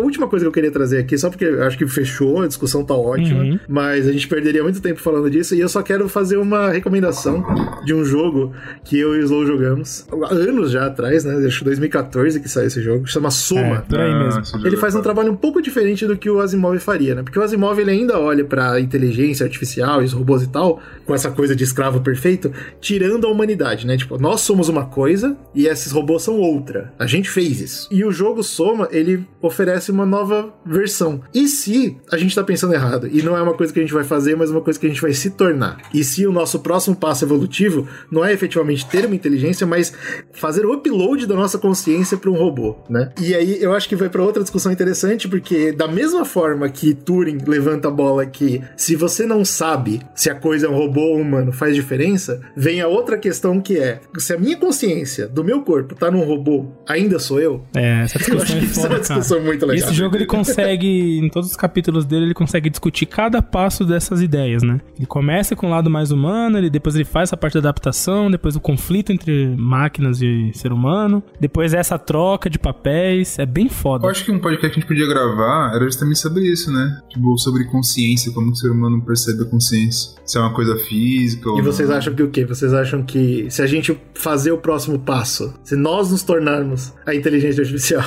É, quando a gente gravar o cast sobre consciência, a gente vai ter alguma é coisa, muito talvez. complexo, cara. Eu acho que vai Mas muito tem aquela do, parada, né? Tipo, a galera fala eu. quando, quando você nasce, tipo, as células do seu corpo, até quando você tem 30 anos, não são as mesmas, né? É, Exato, verdade. exato. É complicado, cara. Eu não sei Na- responder, no caso não. do jogo, a resposta ela é extremamente egoísta e, e sobrevi- de sobrevivência. Porque o jogo te coloca na, na posição. O que importa é quem sobrevive, não quem é você. Exato, o jogo te coloca na posição de você fazer uma escolha. E se você é, é- é a consciência que tá fazendo a escolha, você vai escolher por si. Eu, não, eu sou um robô e a minha consciência veio daquele cara ali, eu sou esse robô Eu aqui. sou o real.